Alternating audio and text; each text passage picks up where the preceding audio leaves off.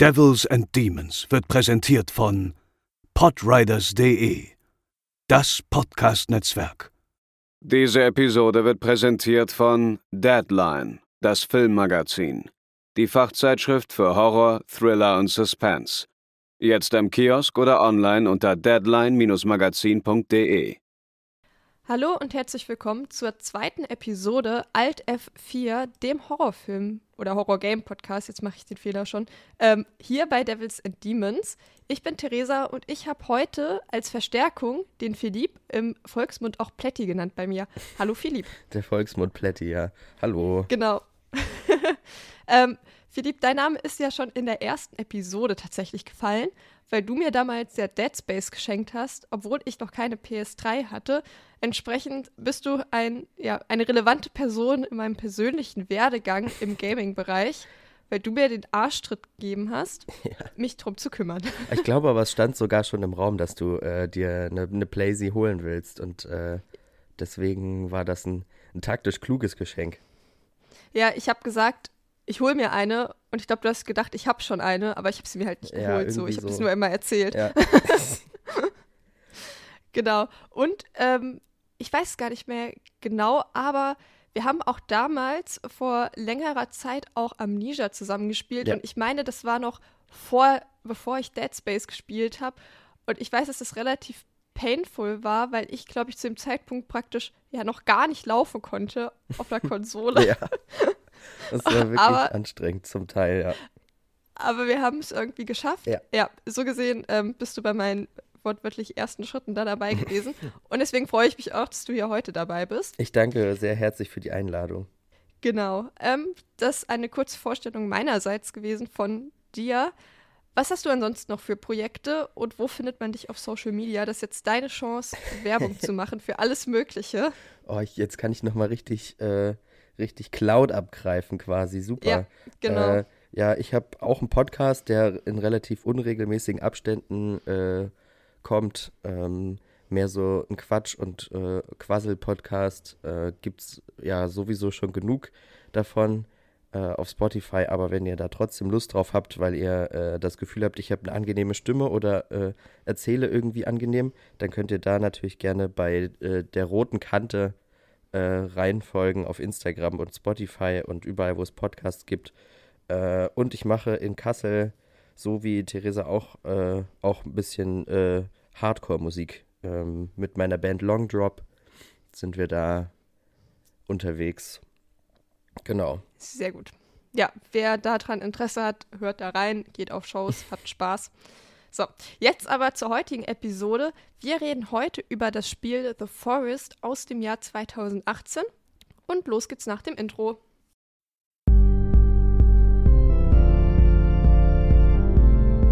They're coming to get you, Barbara. They're coming for you.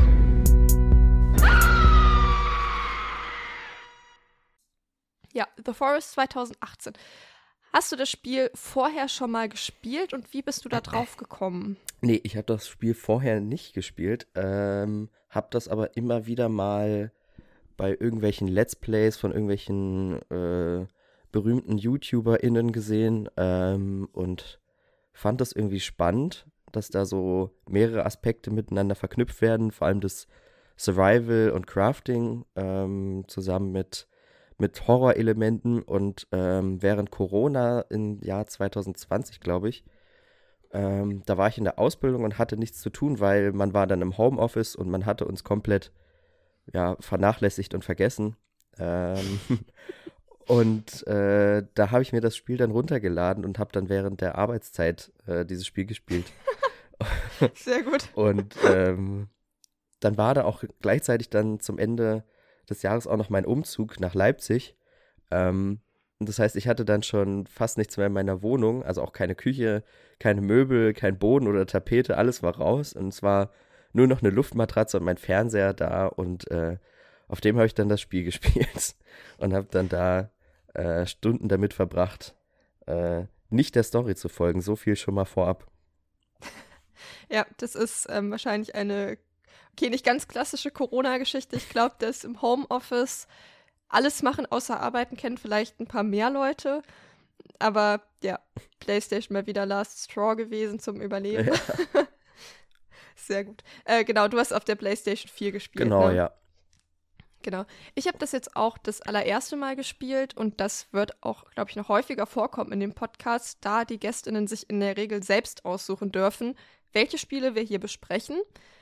Entsprechend, ähm, ja, finde ich aber eigentlich auch ganz nett, weil dann haben wir immer eine Person dabei, die sich schon damit auskennt und ich dann als, ja, wie ich das Spiel einschätze für jemanden, der es das erste Mal jetzt gespielt hat. Und genau, ich habe es am Laptop gespielt. Jetzt erstmal ein paar Fakten zu dem Spiel. Das ist ein Survival-Horror-Spiel aus dem Jahr 2018 und wurde entwickelt von End Night Games. Die bestehen aus sage und schreibe vier Leute. Kannst du dir vorstellen, dass dieses Spiel von vier Leuten gemacht wurde? Zum Teil ähm, wundert es mich nicht, wenn ich dann äh, irgendwelche ähm, schlimmen Bugs oder so gesehen habe, aber äh, das ist ja dann auch noch aufgearbeitet worden mit mehreren, mehreren Versionen. Ähm, ich hatte das gehört, dass das so ein Indie-Projekt mehr oder minder gewesen ist äh, und finde es auf jeden Fall spannend, äh, dass das so ein kleines Projekt eigentlich gewesen ist und dann so ein, ja, umfangreiches Spiel eigentlich bei Raum gekommen ist, tatsächlich. Ja.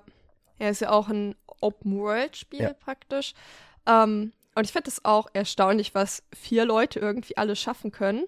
Man muss halt dazu sagen, das war auch wirklich lange ähm, in der Early Access, ähm, vier Jahre lang. Und ist eigentlich ganz cool, weil man kann im Internet richtig schön nachvollziehen, wann die was geändert haben. Mhm. Und das finde ich auch so ganz interessant für Leute wie mich und vermutlich auch dich, die sich mit Spielentwicklung nicht so richtig nee. auskennen, dass man auch mal so ein bisschen gucken kann, okay, was ist eigentlich in welchem Zeitraum realistisch und machbar, weil ich bemerke auch so, dass ich häufig gar nicht so ein richtiges Gefühl dafür habe, was da eigentlich alles drinsteckt und ja. Aber ja, das Spiel hängt ab und zu an ein paar Stellen, das stimmt schon. Ähm, aber ich finde es trotzdem ziemlich erstaunlich und das ist auch sowas, was mich so ein bisschen gnädiger mit dem Spiel stimmt, dass ich mir denke, okay, da haben vier Leute dran gearbeitet. Ich habe Gruppenarbeiten ja. mit Fünfen gehabt, die nicht ansatzweise so erfolgreich gelaufen sind. Ja. Das ist eher so eine Gruppenarbeit, wo alle mal ihren Job gemacht haben. Das ist The Forest. Ja. Genau. Es wurde ähm, im April 2018 für Windows halt veröffentlicht und im November 2018 dann erst für die PS4 und es hat bis heute keinen Xbox-Release, was mich auch ein bisschen traurig macht, weil ich ja ähm, Xbox eigentlich die meiste Zeit spiele. Und es gibt mittlerweile das auch als Virtual Reality Game. Und Philipp, du hast ja nicht in Virtual Reality gespielt. Wir haben nee. da, glaube ich, beide nicht die Kapazität. Nee, das klingt echt cursed. Das klingt absolut cursed, glaube ich, wenn man da dann auch noch äh, sich noch mehr ins Spiel reinfuchsen muss. Ich werde da später noch äh, zu sprechen drauf kommen auf meine Spielerfahrung, aber ich glaube, da würde ich wahrscheinlich wahnsinnig werden. Ja, aber wenn da draußen von unseren ZuhörerInnen irgendjemand dieses Spiel als Virtual Reality gespielt hat, schreibt doch einfach mal, weil ich fände es interessant, mal so einen richtigen Erfahrungsbericht irgendwie zu hören, wie das so ist, weil ich es mir auch irgendwie ein bisschen schwierig und gleichzeitig aber auch total cool vorstelle. Ähm, genau, lass es einfach mal hören. Äh, zum Erfolg vom Spiel, das hat bis Ende 2018, also wo es dann praktisch acht Monate auf dem Markt war, 5 Millionen Spiele verkauft und kann somit als Erfolg verbucht werden und hatte ein Budget von 125.000 Dollar. Der, das Spiel ist halt inspiriert von Filmen von äh, wie The Descent. Philipp, den kennst du auch, ne? Ja. Toller Film. Großartig. Gibt's, gibt's auch tatsächlich eine Episode hier bei Devils and Demons für. Ein kleiner Querverweis. äh, und vom italienischen Kannibalenkino. Da habe ich nicht sonderlich viele Filme von gesehen, weil das kein Genre ist, was mich großartig abholt. Eher, ich glaube, nur so ein, zwei Vertreter aus dem Genre. Aber ja, man bemerkt auch, dass, dass es da einige Parallelen gibt. Das bemerkt man auch an einer Stelle, auf die wir später nochmal zu sprechen gekommen, wenn es so ein bisschen um die Intention des Spiels geht.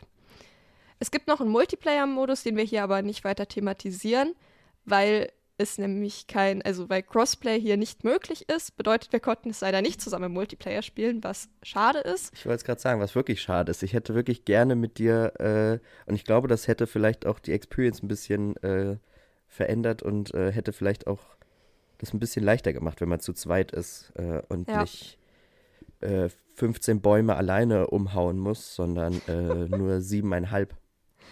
Ja, Ja, am besten noch irgendwie, wenn man dann schon so, weiß ich nicht, acht Kilometer weiterlaufen muss, um überhaupt noch einen Baum zu finden, den man fällen den kann. Den ganzen Wald gerodet. Alles, alles gerodet, schade. Ja, genau, ich fände das auch gut, aber so ist es nun mal. Genau. Ähm, trotzdem ein paar Infos zum Multiplayer. Man kann es bis zu acht Leuten spielen bei Windows und bis zu vier auf der PS4. Und man kann andere SpielerInnen zwar töten, aber eigentlich ist es kein Deathmatch-Spiel. Also eigentlich ist es ein Koop-Spiel. Man soll den anderen Leuten eigentlich nicht wehtun.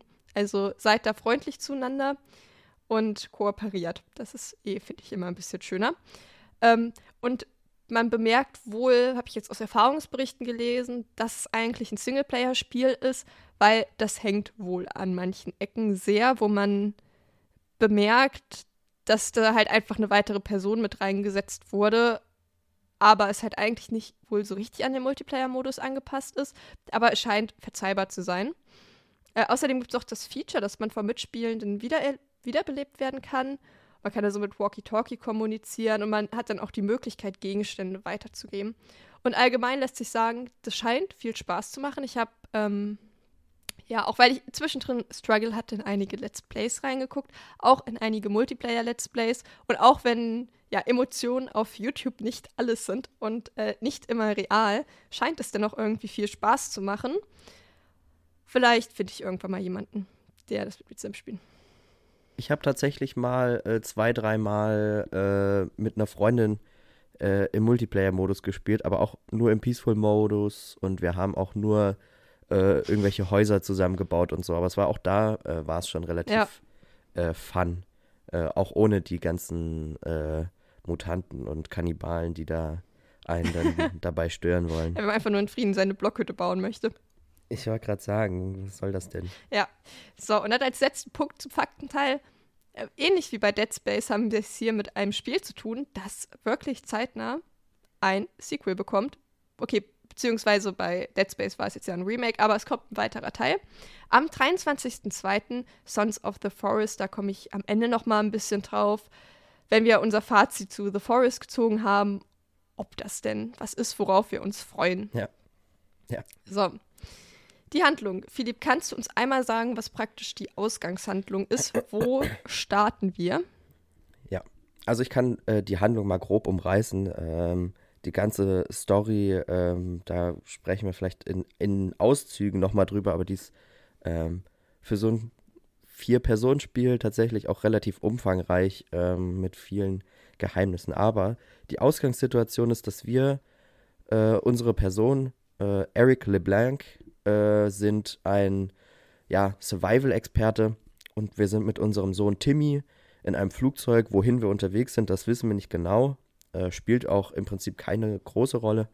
Fakt ist aber, dass das Flugzeug in Turbulenzen gerät und abstürzt.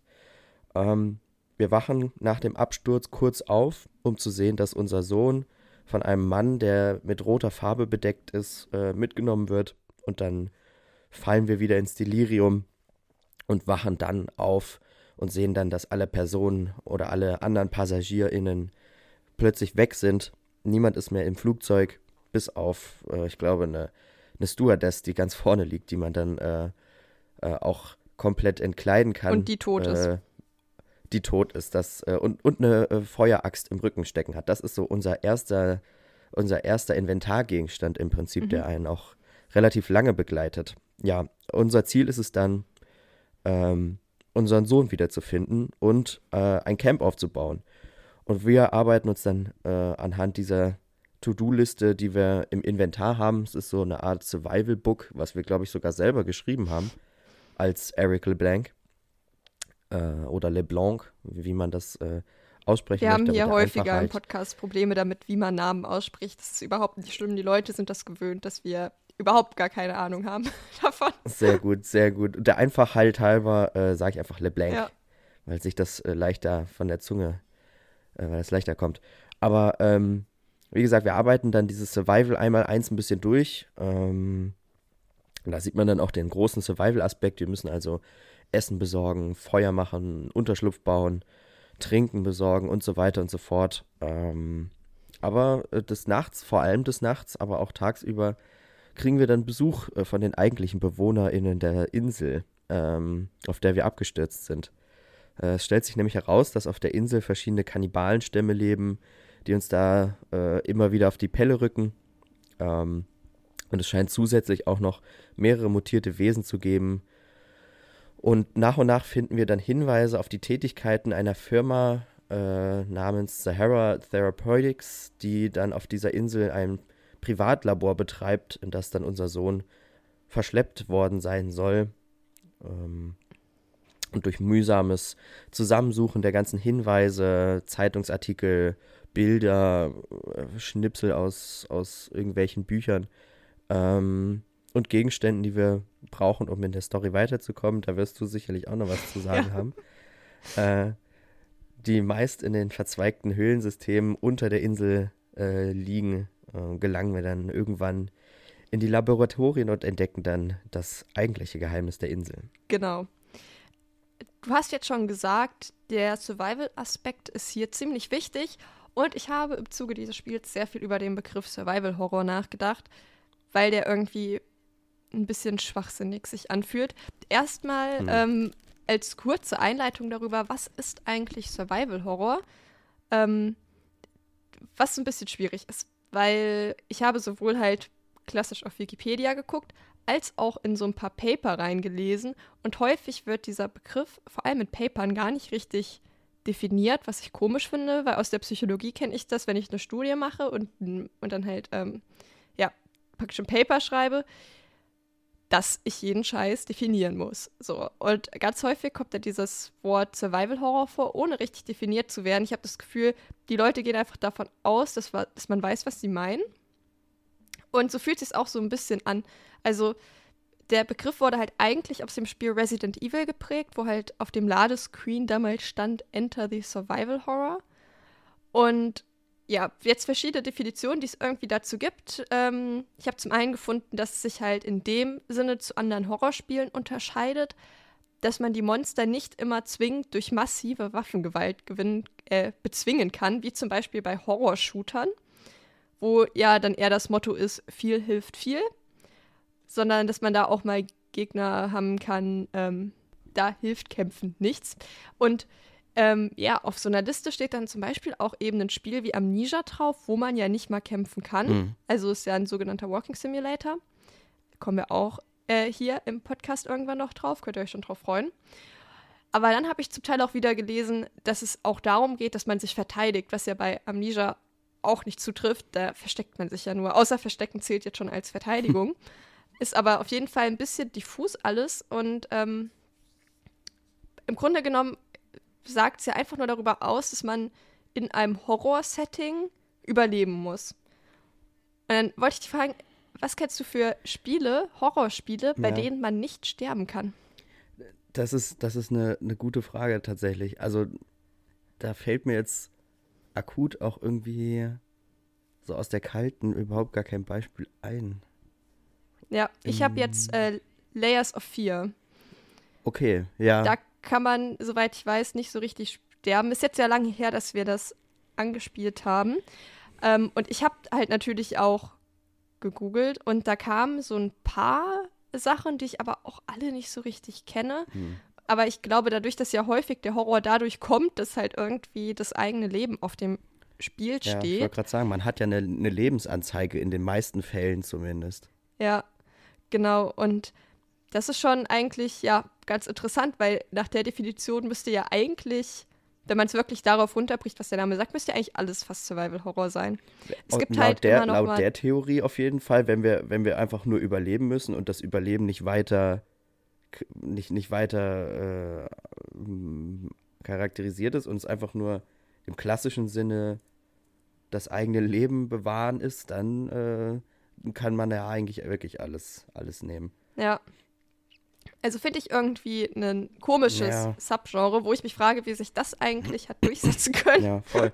aber, aber gut. Also ich habe das Gefühl, dass der Survival-Aspekt auch ein anderer ist. Also hier wird ja zusätzlich zu den Gegnern des Spiels, also den Kannibalen oder den, den Mutanten, äh, auch noch ein Überleben im klassischen ja, Outdoor-Sinne vorausgesetzt. Also man kann ja verhungern, erfrieren, verdursten etc. Also man muss ja zu jeder ja. Zeit nicht nur Angst vor den Kannibalen haben, sondern auch zusehen, dass äh, dem guten Eric an nichts fehlt. Also da hat man ja sonst nicht also das hat man ja im ja, sonst bei muss Resident man noch ein paar Evil. Mets einwerfen oder so und dann passt das wieder oder ein paar grüne Kräuter futtern und dann Genau, man kann ja da auch, glaube ich, wahnsinnig werden oder so. Also es ist ja nichts, was es jetzt bei zum Beispiel Resident Evil äh, gibt, weil wir, also das ist jetzt ein Beispiel, weil wir das beide ja auch zusammen gespielt haben.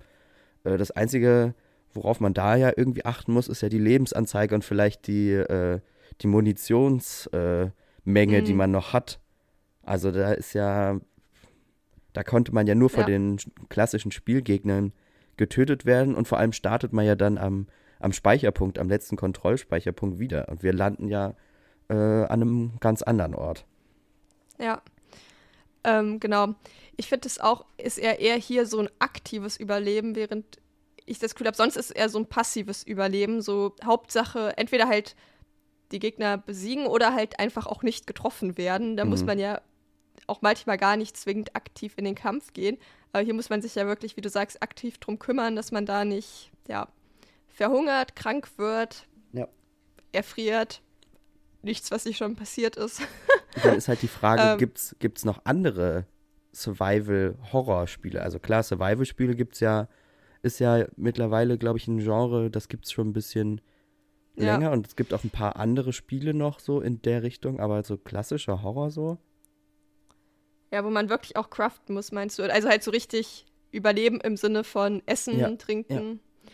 Das ist auch eine gute Frage. Da, da habe ich jetzt gar nicht andersrum drüber nachgedacht, aber spontan fällt mir zumindest nichts ein, was ich gespielt habe oder was mir bekannt wäre. Also ja, es gibt irgendwie mal Crafting-Systeme, die aufwendiger sind als andere, aber prinzipiell, hm. Also wenn ihr da draußen eine Idee habt, lasst es uns wissen, weil ja, ich frage es mich gerade auch. Es wird es bestimmt irgendwie so schon mal auch gegeben haben. Es gibt ja eigentlich immer alles schon auf eine Art. Aber kommen- ja, oder fällt, fällt dir da was ein? Nee, eben nicht. Also ich, ich kenne auch Ja. so ein, zwei so klassische Survival-Spiele. Äh, auch so, ich weiß gar nicht mehr, wie genau das heißt, aber auch irgendwas mit Green Hell, glaube ich. Ähm, da landet man auch im Dschungel und muss da so ein bisschen Survival-mäßig machen. Äh, und da kann man auch. Aber es halt wahrscheinlich kein Horror das, dann. Da gibt es auch Horrorelemente auf jeden Mhm. Fall, aber ähm, ich glaube, der Fokus liegt da sehr auf dem, auf dem Überleben im Outdoor-Survival-Sinne. Ja. Ja, es gibt auch bei manchen Spielen ja noch einen Story-Modus, den es hier im Grunde genommen ja auch auf eine Art gibt. Auf die Schwierigkeit Grades Ja. kommen wir später noch mal ein bisschen zu sprechen. Ähm, wo man halt praktisch nicht sterben kann. Zum Beispiel bei Outlast 2. Ich weiß, ich habe das mit einem Kumpel angefangen zu spielen und weil wir totale Schisser waren, dachten wir, wir nehmen die Version einfacher als einfach. Und das war halt der Story-Modus und wir haben halt nicht gerafft, dass es wirklich gar keine Bedrohung gab. Und es war trotzdem relativ interessant, weil wir uns, weil wir halt dachten, es gibt eine Bedrohung, zumindest eine minimale, dass wir ab und zu mal wegrennen müssen. Mhm. Und wir waren die ganze Zeit total angespannt und die Soundkulisse ist halt trotzdem ja die gleiche. Ja. Wir waren die ganze Zeit so, oh Gott, gleich passiert was. Das- und irgendwann nach einer halben Stunde waren wir Ja. so, hier passiert überhaupt nichts. Das ist wirklich einfach nur für die Story. Genauso äh, habe ich die, die Story hier durchgespielt. Ich konnte das wirklich nicht ertragen. Ich, also ich muss da jetzt doch äh, schon auf die, auf die Schwierigkeitsgrade oder die Modis eingehen, weil ich konnte es nicht ertragen. Ich konnte mich nicht konzentrieren auf drei Aspekte, auf Überleben, also Essen, Trinken, Schlafen, äh, warm genug angezogen sein, Überleben im Kampfmodus, weil äh, lauter KannibalInnen kamen, die einen äh, fressen wollten. Und dann halt noch die Story verstehen, die ja auch relativ komplex ist und man ja auch relativ viele Gegenstände und, und Hinweise suchen muss, um alles genau zu verstehen, was da jetzt vor sich geht. Und ich habe es Ja. nicht hinbekommen. Ja, ich habe da auch geswitcht. Aber ja, sprechen wir gleich dann mal in Ruhe drüber. Aber ich finde es auch gut, dass es sowas bei manchen Spielen gibt, weil ich finde, es ist halt vor allem jetzt für SpielerInnen, die vielleicht auch noch nicht so geübt sind, Ja. ähm, finde ich gut. Eine gute Möglichkeit, sich an so Spiele trotzdem ranzutasten. Ja. Ja, nochmal, ähm, ich meine, ihr kennt das ja bei Devils and Demons, wir spoilern, was das Zeug hält.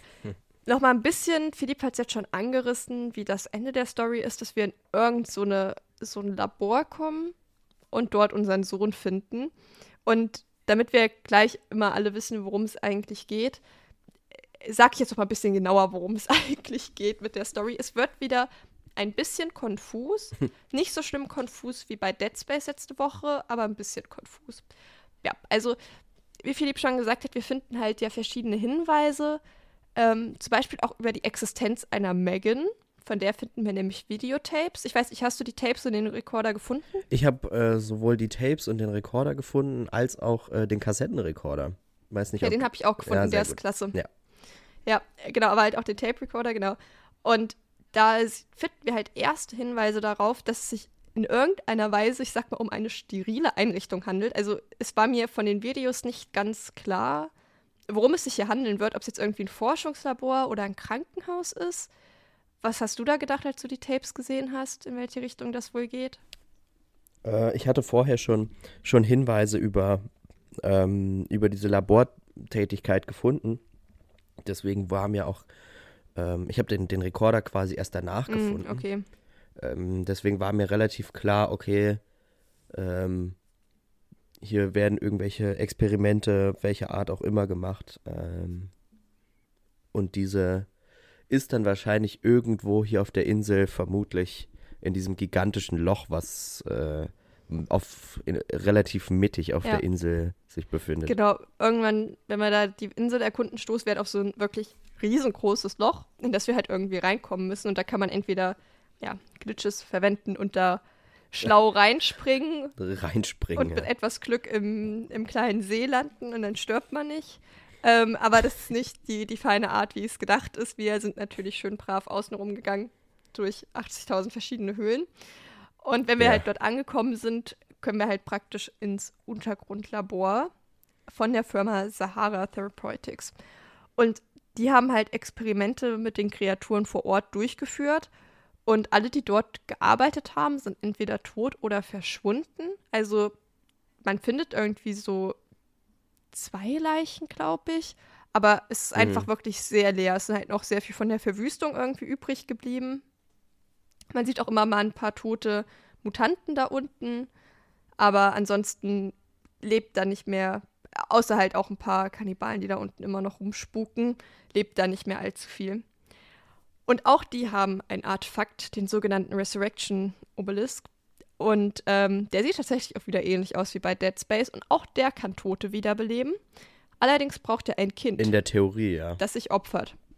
Und ähm, ja, der Hauptverantwortliche für dieses Sahara-Ding äh, hat halt seine Tochter Megan an Mutanten wohl verloren und hat halt praktisch Timmy verwendet, unseren Sohn. Ich glaube, das hast du eben gar nicht gesagt. Unser Sohn heißt Timmy ähm, um sie wieder zu beleben.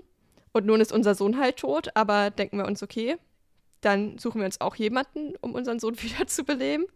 Und treffen dann halt auch auf besagte Megan, die halt mit so einem blutverschmierten Mund in einer riesigen Halle in dieser Einrichtung sitzt. Und diese Halle schreit Bosskampf und exakt das passiert dort dann auch. die mutiert dann zu einem spinnenartigen Wesen. Wir müssen sie halt bekämpfen. Und das Ergebnis davon ist, dass Megan halt tot ist. Also nehmen wir sie mit und dann stellt sich heraus, oh, wir brauchen aber ein lebendiges Opfer. Und damit hat sich das wieder.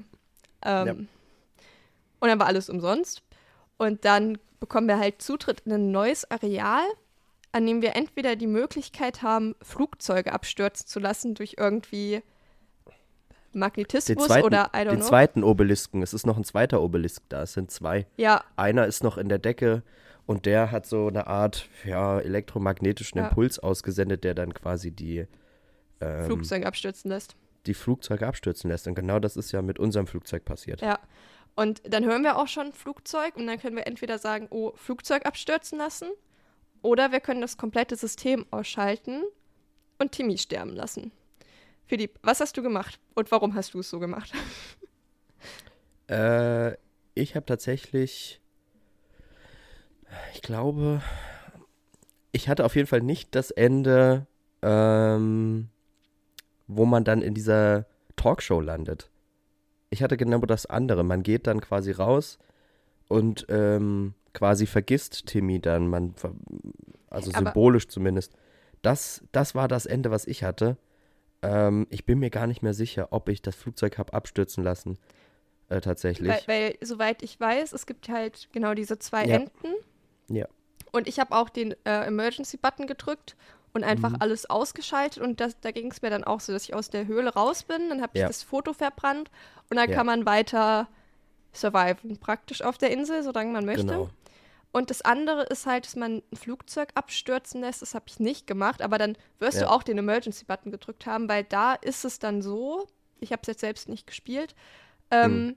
dass man ein Jahr später bei einer Talkshow eingeladen ist, Ja. weil wir als Eric ein neues Buch geschrieben haben über das Erlebte. Und das wollen wir natürlich promoten.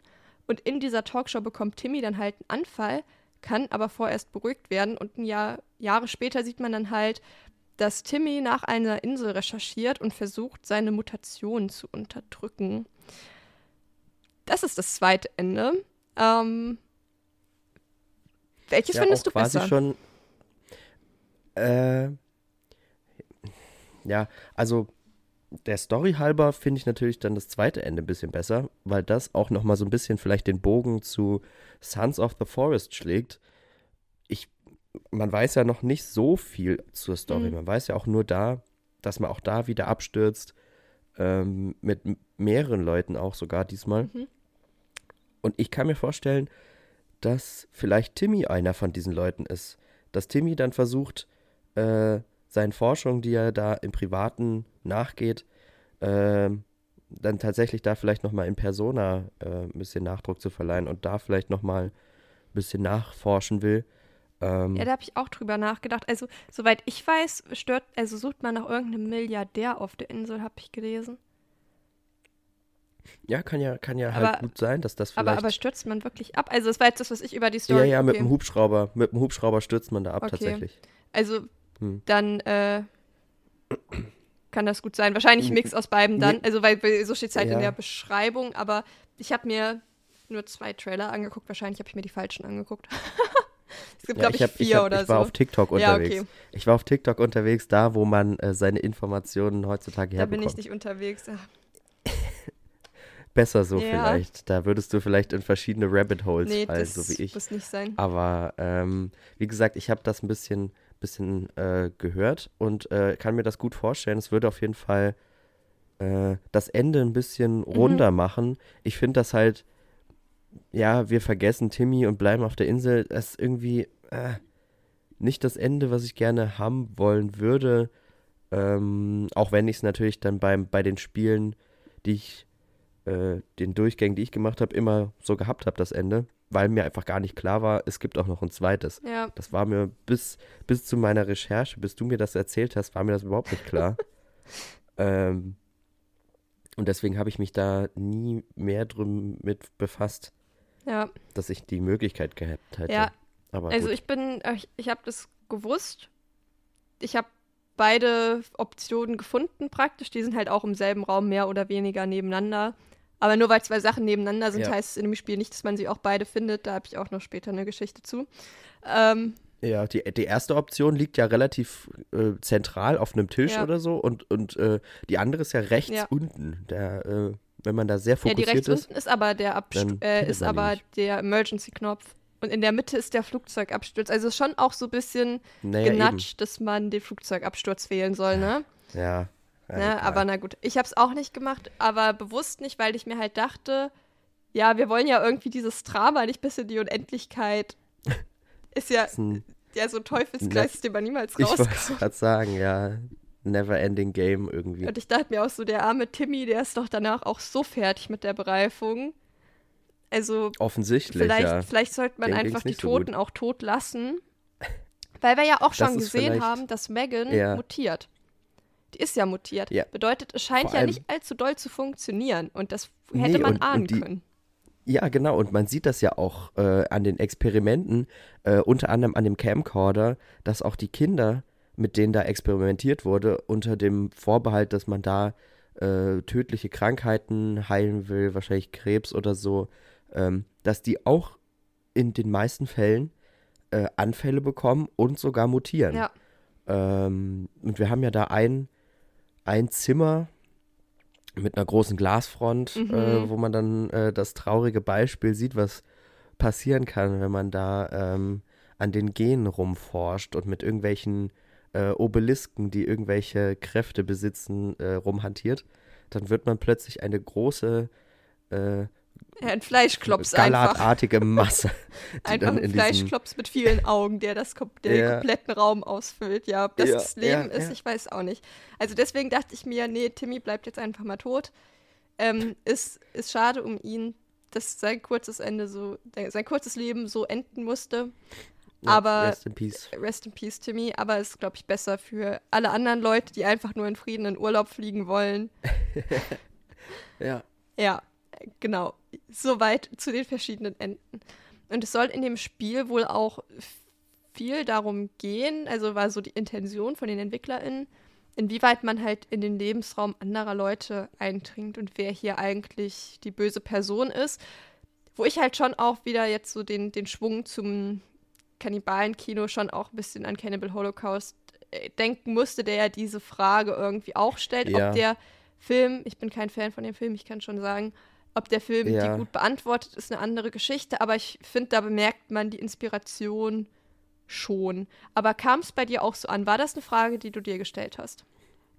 Das Ding ist halt, dass ich mal gehört habe, bevor ich das Spiel angefangen habe zu spielen, dass je mehr Bäume man fällt oder dass, dass die dann aggressiver werden oder häufiger kommen, äh, weil man ja dann deren Wald halt wirklich ich meine, wenn man halt da mehr als so eine kleine äh, äh, Hütte aus Ästen und Zweigen machen will, dann muss man da wirklich schon, keine Ahnung, 50 bis äh, 100 äh, Baumstämme haben mhm. und muss dann halt auch wirklich so, keine Ahnung, 30, 40 Bäume fällen, um dann diese Häuser da zu bauen und, und, und äh, da hört es ja nicht auf, Fallen und Zäune und so. Also man richtet da schon wirklich enormen Schaden an der Insel an. Das ähm, ist schon wirklich so. Ja. Ähm, nichtsdestotrotz äh, ist das ja immer so eine Sache mit ähm, auch den letzten unberührten äh, indigenen Völkern, die es ja jetzt noch überall oder eben nicht mehr überall, aber ähm, die es an verschiedenen Orten der Welt gibt, ob man da denen helfen sollte oder nicht oder ob man da ob man die Leute äh, einfach in Ruhe sollte. lässt oder ob man sie halt einfach wirklich in Ruhe lassen sollte ja. äh, und sie ihr Leben leben lassen sollte. Und äh, wir erfahren ja auch oder ähm, durch Hinweise sehen wir auch, dass es ja schon vorher äh, Kontakt gegeben hat zu der indigenen Bevölkerung der Insel, auch noch bevor äh, Sahara Therapeutics mhm. da gewesen ist. Äh, man sieht immer wieder äh, alte Zelte und auch in den Höhlen finden wir Hinweise auf. Ähm, na, ja, die Christen waren äh, schon da. Genau, auf so, auf so. Da wollte man, man wieder Missionarsarbeit betreiben. Missionarsarbeit, danke. Der, der Begriff hat mir gefehlt. Ja, es wurde äh, versucht, Missionarsarbeit zu leisten. Ähm, genau, und da erfahren wir dann auch so ein bisschen, äh, dass das nicht so richtig gut funktioniert hat, auf jeden Fall. Also es, es hat nicht kam mehr viel mir jedenfalls über, nicht ne? so vor. Nee, es kam mir nicht so vor, dass die jetzt äh, besonders gläubig gewesen sind, die Kannibalen da vor Ort. Ja. Ähm, deswegen spannender Aspekt auf jeden Fall, den man vielleicht auch gar nicht beim Spielen selber, weil man sich ja selber in dieser Eindringlingsrolle, ähm, wenn auch vielleicht ein bisschen ähm, ungewollt. Ja, das ist der äh, Punkt. Ich habe auch das, also ich habe da auch beim Spielen gar nicht so drüber nachgedacht, weil ich dachte, ich bin ja auch nicht freiwillig hier. So, ich möchte einfach ja. nur nicht gefressen werden. Ja, so, ich genau. möchte ja auch nur mein Leben leben und wenn die mich in Ruhe lassen, lasse ich sie ja auch in Ruhe. Am, am liebsten, am liebsten würde ich gehen. Ja, genau. Also ähm, und wir, wir ziehen hier am selben Strang, wir verfolgen dasselbe Ziel. Ja, es ist nur mit der Kommunikation ein bisschen schwierig irgendwie. Ja. Ja, ähm, nee, genau, ich finde das auch eine spannende Frage und hier finde ich es halt auch schwierig, eine Antwort zu finden, eben ja, weil wir ja auch nur selbst überleben wollen. Ja. Und absolut. Äh, da nicht mutwillig in diesen Lebensraum eingedrungen sind, das dann eher die Leute, die ja Sahara betreiben, die das irgendwie in Kauf nehmen, dass es da zu Konflikten kommt und dass da dann halt auch eben ein Haufen Leute bei sterben, weil wir sind die einzigen, die überlebt haben. Ja. So viel lässt sich ja. sagen. Alle anderen sind tot. Wir haben jetzt schon so ein paar Settings ein bisschen angesprochen. Ähm, es ist wie gesagt eine Open World Map, die auch relativ groß ist. Ich glaube, man braucht so zehn Minuten vom einen Ende bis zum anderen, wenn man von Nord nach Süd läuft. Das ist schon. Das kommt mir viel länger vor. Vielleicht braucht man auch ein bisschen länger. Man braucht auf jeden Fall lange. Vor allem, weil ja, Horror und Open World gibt es ja auch eigentlich gar nicht so oft. Und ähm, ja, finde ich eigentlich aber ganz cool in dem Setting, weil ich meine, so eine Mini-Insel würde uns halt irgendwie auch nichts bringen. Und die meiste Zeit befinden wir uns halt im Wald, der also halt praktisch einen Großteil der überirdischen Insel ausmacht. Ähm, wie hat dir der Wald gefallen? Ich fand äh, ich fand es auf jeden Fall super, dass äh, es so verschiedene ja, Baum- und Pflanzenoptiken gab. Also mhm. es gibt ja da nicht nur eine Art Baum so, sondern es gibt ja da quasi von, dem, von demselben Baumtypen gibt es drei verschiedene Arten. Also es gibt dann so ganz dünne, äh, mhm. etwas dickere und dann so ganz große Bäume. Und das wird dann vor allem fürs Crafting dann ähm, oder beim Zusammensammeln der Materialien wichtig. Also die kleinen Bäumchen geben ja nur zwei oder drei Äste. Ähm, dünne Bäume dann so ein paar von diesen Logs, also von diesen, na, ähm, Baumstämmen. Baumstämmen. Und die ganz großen geben dann so vier bis fünf. Ähm, mhm. Und dass es auch so quasi verschiedenere Klimazonen gibt, zumindest mhm. zwei. Also tiefer im Tal hat man dann die Laubbäume und so und oben wird es da dann kalt und verschneit und so weiter. Mhm. Äh, und dass es dort auch verschiedene Tierarten gibt. Also es gibt zum Beispiel dann die, die Waschbären oder die Wildschweine, die leben nur an bestimmten Orten der Oder die Krokodile. Die sind in der Ostküste angesiedelt. Als ich das erste Mal auf dieses Krokodil im Peaceful-Modus gestoßen bin, war ich so, was zum Teufel, was soll das ja, denn aber das jetzt? Krokodil ist auch im Peaceful-Modus, nicht Peaceful. Nee, was soll das denn jetzt? Und da bin ich fast gestorben von diesem, weil, weil mich dieses Krokodil angegriffen hat. Und ich war so, ey. Die sind auch schnell. Ja, wahnsinnig schnell. Und die gehen ja nicht nur nach einem Pfeil down, so wie äh, manch andere Wesen. Da muss man ja wirklich mit der Keule fünfmal draufhauen, dass, äh, dass das ja. Vieh dann endlich liegen bleibt. Ähm, ja. Aber wie gesagt, äh, mit diesen verschiedenen Zonen, ähm, da wird es dann auch wichtig, dass man dann sich vielleicht nochmal wärmere Kleidung äh, besorgt mhm. äh, und nicht nur Outfits von irgendwelchen äh, Leichen, die man dann flattert, abzieht oder aus irgendwelchen Koffern, sondern dass man sich da tatsächlich dann aus den Fällen verschiedener Tiere, die man dann in diesen verschiedenen Zonen erjagen muss, äh, mal warme Kleidung näht. Mhm oder zusammensteckt, wie auch immer. Ja, total. Also, was ist dein Lieblingstier gewesen? Auf jeden Fall äh, diese Echse, dieser Varan. Die Echse sind cool. Ich mag die Krokodile am liebsten, aber weil Echt? ich generell, ich bin großer Krokodil-Fan. Ich habe okay. mich richtig gefreut, als ich das Krokodil gefunden habe, endlich. Mhm. Ähm, und ja, war dann auch erstaunt darüber, wie aggressiv die sind. Vor allem ja. das erste Mal habe ich eins nachts getroffen. Oh Gott. Und ich habe es erst gar nicht gedacht. Also ich dachte erst irgendwie ein Baumstamm oder so und dann bewegt er sich auf einmal und dann ist auf einmal der Bildschirm rot. Ups. und ich war so, oh shit, ich habe die Krokodile gefunden. ja. Nee, also ich, ich finde diesen Lizard, den finde ich am besten. Ja, der ist äh. Weil er sich halt leicht erjagen lässt auch. Irgendwie mhm. mit der Zwille irgendwie äh, einmal draufgeschossen und dann ist das Ding schon hinüber oder so. Ja. Ähm, und die landen auch relativ häufig dann äh, auch in so kleinen, einfachen Fallen. Hm. Und ähm, die kann man dann einfach trocknen und äh, ja. werden dann gutes, gutes Nahrungsmittel. Äh, generell trocknen ist äh, sowieso der Way to go hier. Ja, äh, ganz viele Trockenracks und dann alles halt, aufhängen, was es gibt. Es wird halt nicht viel Wert auf, auf das Kochfeature gelegt. Äh, da hätte man durchaus die Möglichkeit gehabt, irgendwie es gibt ja auch zwei oder drei Töpfe verteilt äh, ja. auf, auf der Map. Da ich habe den nicht verwendet. Ich, ich habe den verwendet zum Wasser abkochen irgendwann. Weil ich. Ja, äh, ich habe immer verseuchtes Wasser getrunken, war mir egal. nur Sodas. Nur, nur Dosengetränke getrunken. Ja, die habe ich auch viel getrunken. Ja, ich habe tatsächlich auch viel verseuchtes Wasser getrunken. Echt? Ähm, ja, macht nicht so viel Damage, zumindest im einfachen Setting, aber das ist nochmal was, was mich ähm, als ich dann nochmal einfach auf Hard Survival gespielt habe, ein bisschen gehauntet habe, dieses Mindset. dass das nicht so viel Damage macht, weil da macht es einmal doch Damage. Da kriegt naja. er plötzlich Durchfall. Naja. Ja. Aber wie gesagt, da, naja. hätte man, da, da, hätte man halt die Möglichkeit gehabt, irgendwelche Haseneintöpfe oder so zu kochen. Mhm. Äh, oder halt irgendwelche Salben oder so herzustellen. Aber vielleicht ändert sich das ja nochmal in äh, Sons of Forest. Da sprechen ja. wir vielleicht später nochmal drüber. Ja, ähm, genau. Aber wo man wir kann schon halt schon auch ja, Medikamente, so man kann halt verschiedene ähm, Kräuter praktisch einsammeln und Blumen, mit denen man dann halt auch noch mal praktisch Medikamente Ja, diese, basteln kann diese und Blumenbüsche, Energy. ja, aber das ist ja, Ja. auch. Also, das ist, Ich habe das viel gemacht. ja, Ja, ich habe viel Medis gecraftet. ja. äh, Beim, beim ersten Mal habe ich das auch auf jeden Fall gemacht, diese Sträußchen zusammengebunden und so mit Aloe Vera und so.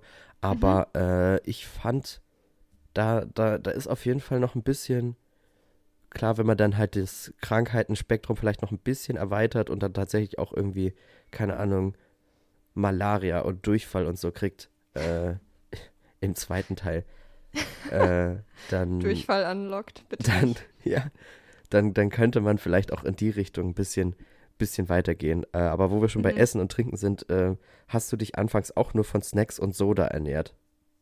Ja, weil, das muss man ja sagen, man bekommt praktisch keine Einführung. Und Nee. ich war so ein bisschen lost und irgendwie jetzt mir klar sein müssen, dass ich Tiere jagen muss. Äh, beziehungsweise muss man nicht. Man kann ja auch einen veganen Durchlauf machen und nur von Beeren leben.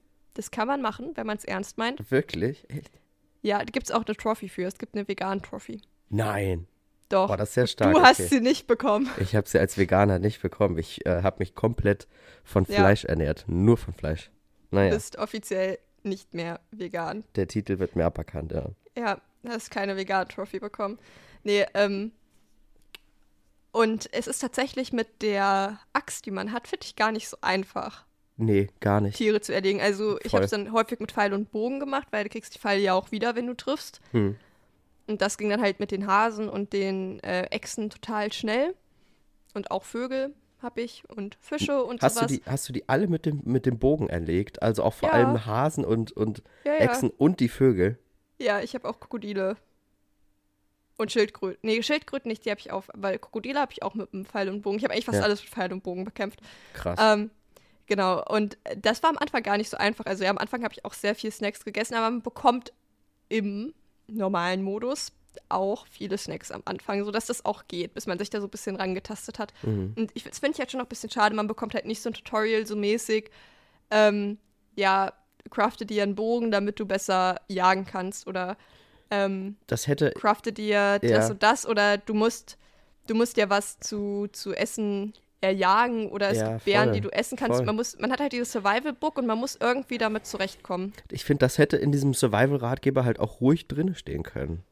Also Ja. halt mal so zwei, Also es so Survival. trivial, aber es ist nicht, es war nicht so einfach in Ja, dem so Moment. das Survival einmal eins oder so auf zwei Seiten. Te- Teil 1 finde, mache Feuer, Teil 2 finde Unterschlupf. Klar steht das in der To-Do-Liste. Und klar hat man auch in diesem Buch, wenn es um das Craften geht oder um, um das Herstellen, dann hat man auch so die Sachen und man sieht auch da ganz gut, was man braucht. Aber erstmal dahin zu kommen, was ist denn jetzt eigentlich Prio und so, wenn man nicht ja, du bist schon zweimal fast gestorben. ja, wenn man halt nicht, äh, so wie ich, äh, sämtliche Survival-Serien wie äh, Naked Survival oder das Survival-Duo komplett binge-watcht, dann, äh, dann weiß man das nicht. Dass das Wasser und Feuer so das Wichtigste ist quasi, womit man da starten muss. Aber okay, muss, äh, da muss man durch wahrscheinlich. Ja. Ja, und was es auch noch gibt, sind ja nicht nur ähm, verschiedene ja, Klimazonen, sondern auch verschiedene Wettereinstellungen. Ja. Ähm, und Tag und Nacht gibt es logischerweise Ja. auch. Und es kann halt auch regnen. Und wenn es regnet, wird man halt logischerweise nass. Furchtbar. und muss dann schnell ein Feuer machen, um sich zu wärmen, damit man sich keine Blasenentzündung holt oder Ja, was auch immer. Ja, ja. Ähm, und das ist total nervig, weil eigentlich kannst du im Regen nicht draußen rumlaufen. Nee. Eigentlich musst du das aussitzen und das finde ich ein bisschen Na, nervig. sei also irgendwie, ja, es muss es geben, Ja. aber gleichzeitig ist es auch so ein bisschen. Nee. Es, es sei denn, du hast dir halt so eine, so eine Regenjacke gecraftet. Ich wusste gar nicht, man sich Regenjacken craften kann. Ich habe nur die Winterausrüstung. Ja, ich glaube, damit, Crafted. die, die kann nicht nass werden, es sei denn, du springst ins Wasser tatsächlich. Ah, okay. Also, aber es ja, ist aber, wirklich aber die hast du am. Anfang ja auch nicht. Nee, weil du, die hast du ewig Um die nicht. zu bekommen, musst du Ewig. ja einen Waschbär erlegen. Ja. Und die gibt es ja nur ganz, ganz Ja. im Norden. Bis Ja. du ganz im Norden angekommen bist. Dadurch, dass wir halt ja auch immer im, wenn wir halt äh, praktisch verschleppt werden von Ja. den Kannibalen, immer ganz im Süden rauskommen, Ja. bis du es irgendwann mal hoch in den Norden geschafft hast. Das dauert Ewigkeiten. ich finde, das ist, also klar, es ist realistisch, aber es ist wahnsinnig nervig. Ich kann Ja. diese, diese kleine Nachricht, du bist nass, dir ist kalt, ich kann das nicht mehr sehen. Es ist wirklich. ja, vor allem, weil ich wirklich ein paar Mal vor allem in den Höhlen fast erfroren ja, bin, wenn man wenn ich sich dann mal, keine Stöckchen mehr dabei Ja, hatte oder so. Wenn dann man so, sich da oh, wirklich mal zu entscheidet, äh, ein kleines Bad in, in den Höhlen zu nehmen und es da wirklich kein Feuerholz dort unten gibt. Klar, manchmal sind da auch so extra dafür, für diese sind halt ein paar Sachen gedroppt worden. hm. Aber es ist auch wirklich absolut nervig, wenn man dann halt äh, nicht diese drei Stöcke für so ein kleines, einfaches Feuer hat. ja. Es ist wirklich Oder Blätter ausgegangen sind. Ist mir auch schon passiert. echt. Ja, also weil ich, ich habe mich ja einmal in einer Höhle richtig übel verlaufen, weil ich einfach runtergesprungen bin und dann nicht die Features hatte, um wieder rauszukommen. Und da habe ich wirklich sehr viel Zeit unten verbracht und musste sehr viel Feuer machen und Wenn man so lange allein mit sich- mehr. Wenn man so alleine mit sich selber ist, so lange da lernt man sich erst richtig kennen. Ja, genau. Und dann habe ich halt wirklich Ewigkeiten in dieser Höhle verbracht, nur um das Spiel dann nochmal neu zu starten, weil ich wirklich einsehen musste, dass ich dort nicht rauskomme. Oh Gott. Ist, das, Ähm, ist das diese, diese Höhle, wo ganz unten dann auch Wasser ist, wo man so mit mehreren Seilen hochkommt und ganz unten ist irgendwie eine Vorratskammer oder so? Ähm, es ist die Höhle zu nach draußen in das Loch, praktisch die Endhöhle. Und ich bin da Okay. irgendwie nicht rausgekommen. Hm. Ähm, ja, so war es. Weil Also, dir der Kletterhaken wirklich- gefehlt hat. Genau, es ist Hm. alles nicht so einfach. Ähm, und als kleiner Tipp, so wenn wir, es gibt dieses Hauptkannibalendorf, wo man halt eben immer kommt, wenn die einen kriegen. Und wenn man da unten in der Höhle, das ist tatsächlich auch ein riesen Höhlen Höhlenareal, da findet man eine Karte und einen Kompass, für die ich auch erstaunlich lange gebraucht habe, um sie dann zu bekommen. Also wenn ihr von denen verschleppt werdet, guckt euch ein bisschen um, nehmt die Karte und den Kompass, weil anders ist es unfassbar painful. Ihr habt keine Möglichkeit der Orientierung ohne Karte und Kompass. Mir war auch am Anfang gar nicht klar, wie riesig dieses Areal ist, weil ich immer so in gleichen zwei Bereichen rumgedümpelt Ja, bin ja. Es ist auch mit. dachte, ich habe alles Es gesehen. ist auch mit Karte in diesem verzweigten Höhlensystem, die ja teilweise auch miteinander verbunden sind, äh, ja, ist es wirklich wahnsinnig anstrengend. Also ohne Karte nicht zu schaffen, mit Ja. Karte auch schon wirklich echt nervig, weil man die Eingänge nicht immer findet. Ähm, in manche Höhlen, der, der, der Point ist auch, ähm, der die eigene, der den eigenen Standort angibt, ist auch nicht ganz akkurat. Der ist ja, ein bisschen off. ja, Und es macht es alles nicht Ja. leichter. wenn wir halt schon bei den Höhlen sind, können wir da auch ja gerne über, über Optik und, und, und so weiter reden. Also ich, Ja, Diese raus. mehreren Einstiege finde ich richtig gut. Also man hat ja nicht nur ein Loch in der Felswand oder so, sondern man hat dann quasi diese Löcher im Boden mit so einer kleinen Struktur oben drüber und äh, da sind dann so Kletterseile. Also man sieht auch da, es sind auf jeden Fall schon vorher Leute da gewesen. Überall liegen auch so Kletterzelte, also so Pop-up-Tents. Äh, es sind auf jeden Fall schon Leute da gewesen. Das finde ich richtig, richtig gut. Und auch, ähm, dass es halt nicht nur ein bloßes Loch ist. Man hat da auch so ein bisschen äh, Tropfsteinhöhlenmäßig, äh, also in, in den Höhlen, die sehen halt auch Ja, nicht alle gleich aus, was Texturen, auch ja. fein ist. Das ist richtig, richtig schön. Manche sind irgendwie vereist, manche sind überflutet, man muss da teilweise durchtauchen und so weiter. Das ist schon, schon sehr, sehr cool, äh, aber wie- bereits erwähnt, selbst mit Karte ist es wahnsinnig schwierig, da den Überblick Mhm. zu behalten. Ähm, und man hat sich da auf jeden Fall sehr, sehr viel Zeit genommen, äh, um diese, diese Höhlensysteme zu erstellen und zu Ja. texturieren. Äh, das passt ganz gut, weil man da halt wirklich einen Großteil des Spiels, sollte man der Story folgen, äh, wirklich Ja. verbringt. So, es ist halt wirklich echt ein Höhlenforschungssimulator gefühlt Ja, zur Hälfte.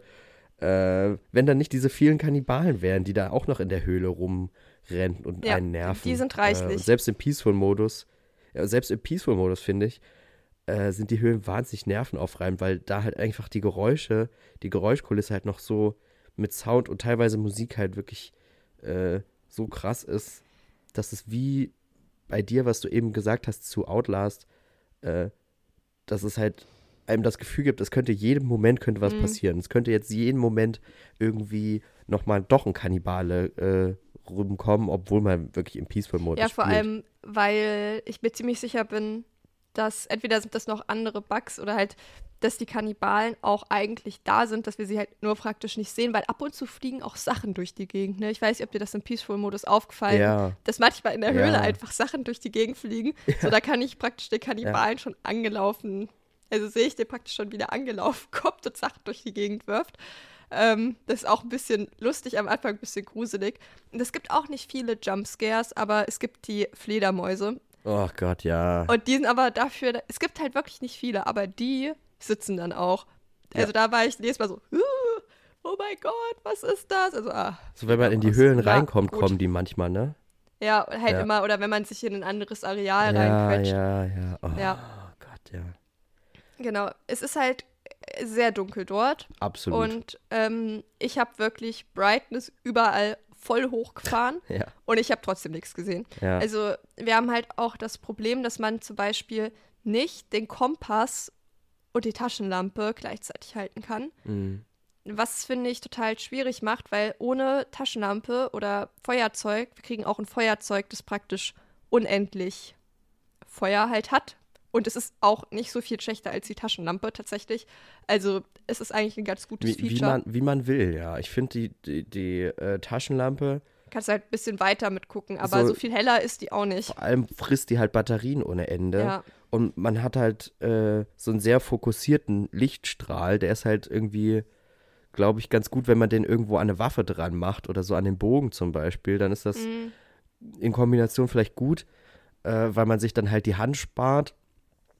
Aber äh, für, für so Erkundung so, da ist das auch mit Fackel und Feuerzeug so, da kann man halt auch nicht besonders weit gucken. Das, äh, Ja. um, die Umgebung wird dann ein bisschen besser ausgeleuchtet, äh, aber es ist halt wirklich Pain in the Ass auf jeden Fall, da unten in der Höhle Mhm. irgendwas finden zu wollen. Ja. Ja, vor allem, es gibt halt immer mal Areale, da sind dann irgendwie, ja, Totenköpfe mit Kerzen drin und sowas, ähm, die dann ein bisschen besser ausgeleuchtet sind, aber vor allem so Zwischengänge, die sind wirklich stockduster und ich hab, mir ist es auch tatsächlich häufiger passiert, dass ich anstatt dann irgendwie rechts rum einfach wieder zurückgegangen bin, weil ich so wenig Orientierung hatte. Und dann dachte ich mir so, hier war Manchmal- ich doch schon. Also es ist Ja. wirklich in den Höhlen nicht einfach, das muss man wirklich Und sagen. manchmal geht ja das Und- Feuerzeug auch einfach aus. Und dann macht er so Ja, ist auch und geil. kriegt es nicht wieder an und dann kriegt es wieder an. Und da dachte ich jedes Mal, gleich steht einer so im Abstand von 30 Zentimetern zu meinem Gesicht vor mir. Ja, voll. Ja, es ist ähm, nicht einfach da unten. Also keine Scheu, dreht ruhig die Brightness voll auf. Ich weiß, so ich, es ist so eine Diskussion, die ich mit meinem Freund führe, weil er ist immer so, nee, äh, das wird nicht so hoch gemacht, so, sonst ist das nicht irgendwie, weiß ich, ist das nicht so gruselig, wenn ich hier alles sehen kann. Aber das ist wirklich so, dreht's ruhig komplett auf, ihr könnt trotzdem Es nichts macht sehen. keinen Unterschied. Und dann ist es zumindest ein bisschen Ja. weniger ähm, Ja. anstrengend. Ja. Und halt, wie du auch schon sagst, man kann sich nicht gut umgucken. Man übersieht wirklich irgendwie viele Sachen.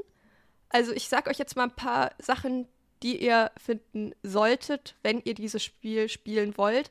Und wo ich auch tatsächlich empfehlen würde, außer ihr habt wirklich sehr viel Zeit und starke Nerven, die habe ich nämlich beides nicht.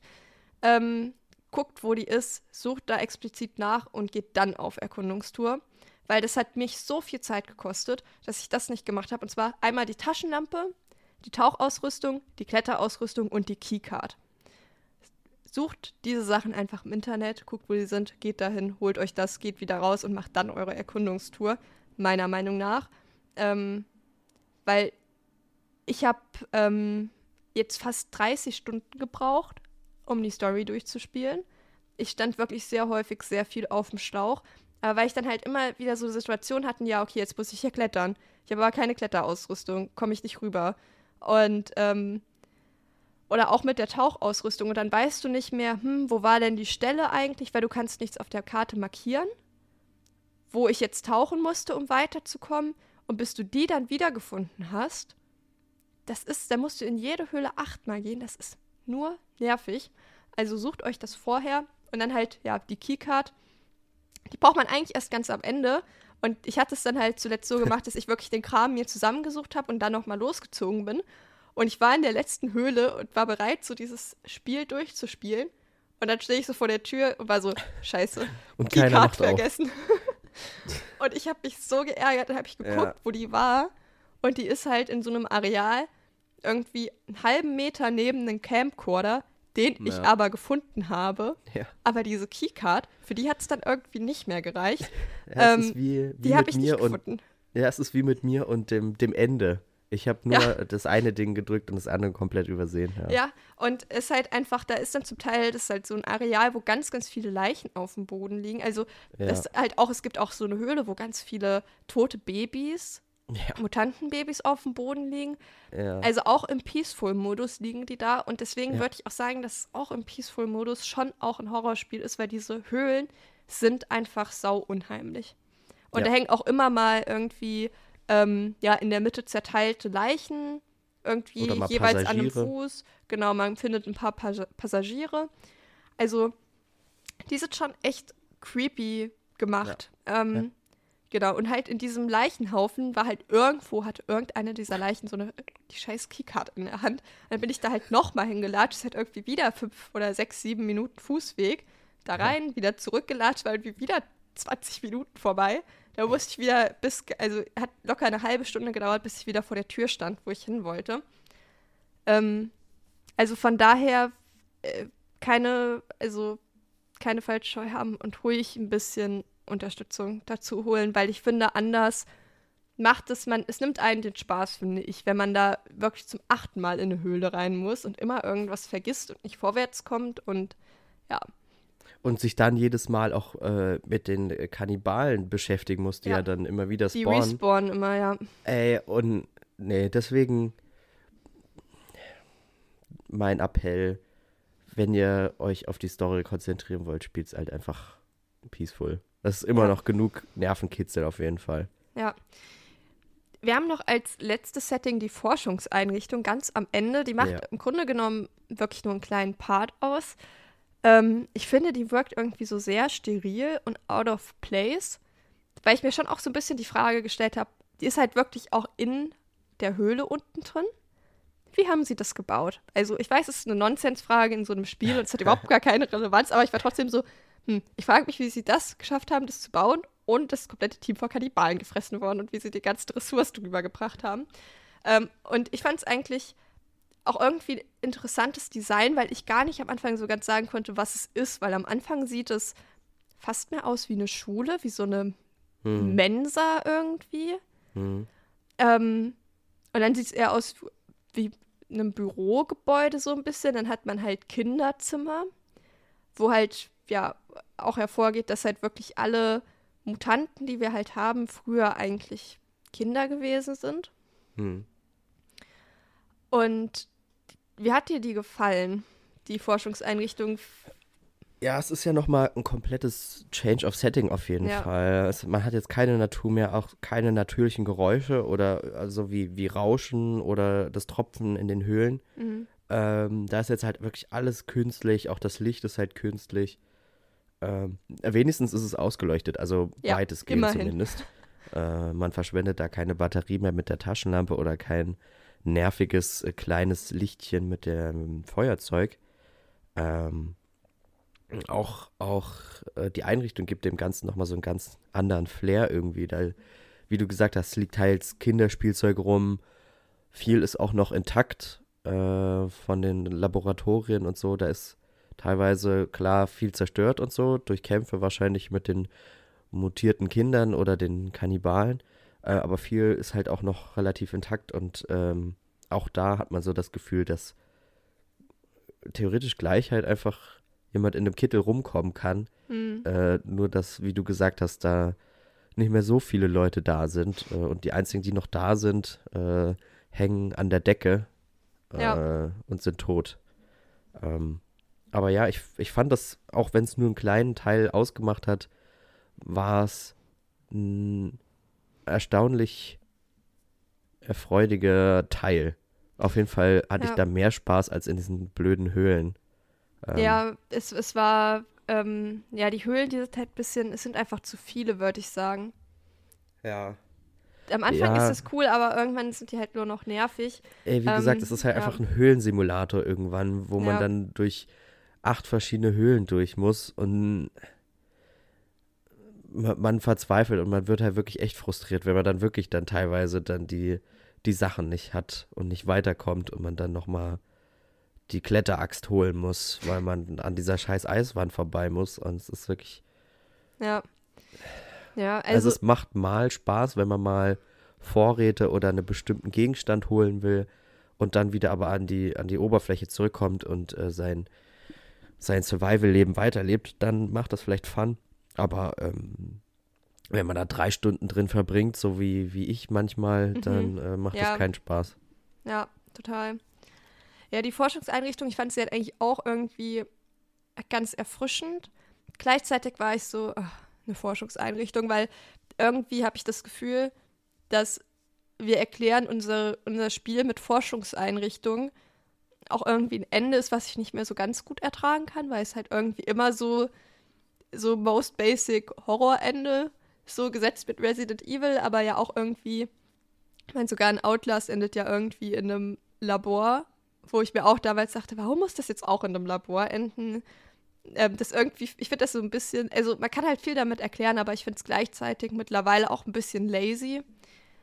Irgendwie, ich meine, auch Evil Within zum Beispiel hat ja auch das Ende ein Stück weit in, eine, in einem Forschungslabor, da finde ich es irgendwie noch okay, weil es sich besser in die Story einbettet. Aber ich dachte mir so, ja gut, irgendwie mhm. musste ja jetzt die Forschungseinrichtung kommen.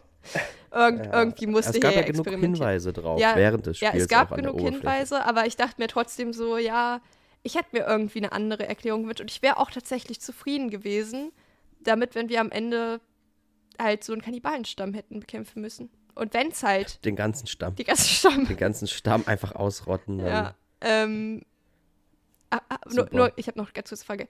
Bist du auch zum Kannibale geworden? Weil man kann ja auch Menschen essen. Ja, ja. auf jeden Fall. Auf jeden Fall. Hast du die, hast du die kleine Kannibalen-Trophy oder hast du die große auch bekommen? Es gibt ja so eine kleine Kannibalen-Trophy, wenn du irgendwie vier isst und wenn du 24 isst, kriegst du eine große Kannibalen-Trophy. Oh, ich glaube, so viele, ich so viele Beine habe ich dann nicht verspeist. Weil du eine ganze Familie gefuttert hast. Das muss ich gerade dran denken. da waren wir, da sind wir schon wieder beim Stamm. Wir haben den ganzen Stamm einfach aufgegessen. Ja, genau. Das hab ich nämlich wir haben den Spieß umgedreht im wahrsten Sinne des Wortes. Ja, ich habe auch ein paar, ich habe auch ein paar Beine gegessen, muss ich sagen. ähm, genau, es hätte ich halt auch irgendwie okay gefunden. Ich hätte das nicht so gebraucht, wenn die vielleicht einfach Timmy hm. entführt hätten ohne dass es irgendwie da, ja. Ja. ja. Aber gut, dann haben wir unsere Forschungseinrichtung und ich finde sie in Ordnung. Ja. Für die Basic-Forschungseinrichtung. Sie hat ein bisschen wenig Details oder halt sehr repetitiv irgendwie alles. Ähm, aber ich würde sagen, so für dieses Spiel, dafür, dass es wirklich einen kleinen Teil einnimmt, den vermutlich einige Leute auch gar nicht erreicht haben, weil sie einfach Hütten gebaut haben, ja. finde ich es vollkommen in Ordnung. Ja. Äh, ich hätte das auf jeden Fall auch nicht verkehrt gefunden, wenn man vielleicht das Ende in der Hinsicht ein bisschen gedreht hätte, dass man vielleicht auch dann entweder ja dann zum Kannibal wird und seinen eigenen Stamm gründet oder sein eigenes Eigenbrötlerleben hat. Ja. Aber in der Richtung hat man das ja auch so ein bisschen mit dem mit dem Abschalten aller Systeme und man kehrt dann äh, auf die Survival-Insel zurück und man kann dann einfach Open World Sandbox mäßig weitermachen. Ja. Ähm, aber ja, vielleicht, ich denke mal, die haben das ja jetzt dann in Sons of Forest ein bisschen professioneller gemacht, vielleicht ein paar mehr Leute eingestellt. Die werden das sicherlich nicht wieder zu viert gemacht haben. Ja. Äh, da bleibt Luft nach oben. Ja. Ähm, als nächsten Punkt habe ich so ein bisschen, dass ich so ein bisschen überfordert mit der Tastenbelegung tatsächlich war. Ja. Ähm, weil am Laptop konnte ich wirklich jeden Scheiß aussuchen. Mhm. Und man hat ja generell auch irgendwie sehr, sehr viele Einstellungen über Texturen und Qualität und ob Bäume nachwachsen, ob Hütten von Kannibalen zerstört werden können. Also guckt auf jeden Fall in die Einstellung. Ihr tut euch keinen Gefallen damit, wenn die Bäume nicht nachwachsen und die Kannibalen eure Hütten zerstören können. ähm, ja, es ist. Aber zum Beispiel auch so der, der, das fand ich auch interessant, wir haben ja auch noch das Meer. Mhm. Ähm, was halt je nach Einstellung richtig geil aussehen kann, wenn man da das schön mhm. hochschreibt, wenn man das auf einfach hat, sieht es wirklich aus wie ein Foto und der Himmel sieht übrigens immer aus wie ein Foto. Der bewegt sich auch nicht, wenn man läuft. Nee. Das, das Wasser ist dann einfach eine, eine große graue ja. Fläche. Man kann übrigens von Haien gefressen werden, wenn man. Das war auch einer der Gründe, warum ich. Schwimmt. Das war auch ein Grund, warum ich äh, auf jeden Fall nicht so viel im Meer verbracht habe, äh, die Zeit.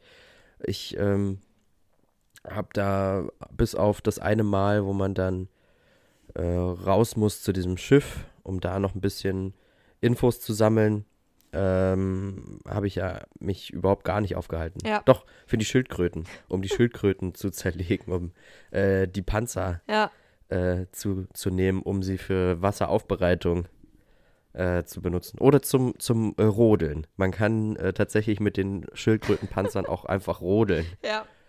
Für Ja. perfekt Freizeitunterhaltung. Ja, ich habe es Ja, tatsächlich aber- versucht und ich bin ziemlich weit rausgeschwommen und mich hat Ja. niemand gefressen. Ich war ein bisschen enttäuscht, weil ich wollte es ausprobieren, aber es hat bei mir leider nicht geklappt. Aber angeblich funktioniert das. Ja, Aber man kann auch nicht Nee, wegschwimmen. also- Irgendwann kommt man an so einen Punkt, wo Hm. sich das Ufer nicht weiter entfernt. Also Okay. man sieht noch, wie die Person schwimmt, aber man kommt nicht weiter.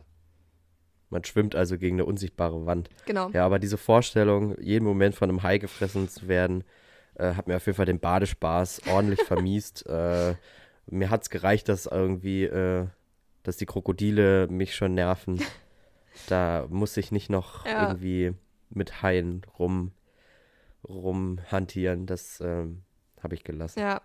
Aber, aber zu den Einstellungen war das auf, gab es ja auch so viel bei der PS4 und wie hast du da die Tastenbelegung am Controller wahrgenommen? War die Äh, sinnig? Ja, also die war, zumindest was das äh, Kampfsystem anging, war die relativ klassisch. Also äh, hinten mit den äh, R2, L2-Tasten war dann beispielsweise beim Bogen L2 ist dann zielen, Mhm. R2 ist dann äh, abfeuern oder blocken ist mit L2 und, und, und schlagen ist irgendwie mit R2. Äh, ich hoffe, ich, ich quatsche jetzt nicht irgendeinen Käse, aber so ungefähr Ja, ja. in der Richtung ist das dann auch. Aber zum Beispiel, was, ähm, was das Survival-Buch oder das Inventar anging, da habe ich so häufig das Falsche geöffnet. Also ich wollte quasi in meinen, in meinen Rucksack oder äh, auf dieses Tuch, wo äh, Hm. alles immer schön ausgebreitet liegt an meinen Gegenständen und bin dann aber immer ins Survival-Buch gekommen. Oder ich wollte irgendwie ein Haus bauen und bin dann aber äh, in mein Inventar gelandet. Und das war irgendwie, da habe ich mich die ganze Zeit verhaspelt mit und ähm, ja. Auch wenn das schön gemacht war mit diesem kleinen Rucksack, mit dieser Decke, die dann da ausgebreitet liegt und so, äh, und man da schön alles auf einen Blick hat, kann es auch auf Dauer echt unübersichtlich werden, Ja. wenn man da halt wirklich sämtliche Sachen hat. Irgendwie von der Actionfigur für Timmy bis hin zu irgendwelchen Medikamenten, Kleingeld, Baumharz. all so eine Scheiße, Baumharz. Und da musst du irgendwas suchen äh, in diesem ganzen Gewirr und, und äh, irgendwie die Medikamente oder so. Und dann liegen die aber ganz klein irgendwo links zwischen Kamera und, und, und äh, Taschenlampe oder so. Es ist wirklich, also da hätte ich mir vielleicht Ja, da hätte ich mir vielleicht ein bisschen aufgelisteteres Inventar gewünscht, aber klar, das spielt auch ein bisschen mit rein in diesen Survival-Aspekt. Wir sind auf der Insel, wir haben nur das, was da ist äh, und so weiter und so fort. Und da fand ich das halt auch irgendwie lieb gemacht, auch mit dem Survival-Buch, hm. dass man darin dann quasi alles nachlesen kann und daher dann die nach Vorlage quasi die Strukturen gebaut hat. Das war schon irgendwie lieb, aber man hat halt, man war bei Zeiten wirklich relativ eingeschränkt auch, wenn wir Ja. schon den Übergang zum Crafting-System haben. Also es war halt ja. Zum Teil irgendwie halt auch was das Waffen- und Gegenstände-Crafting anging, was man ja auch in diesem Rucksack machen muss oder auf dieser Decke.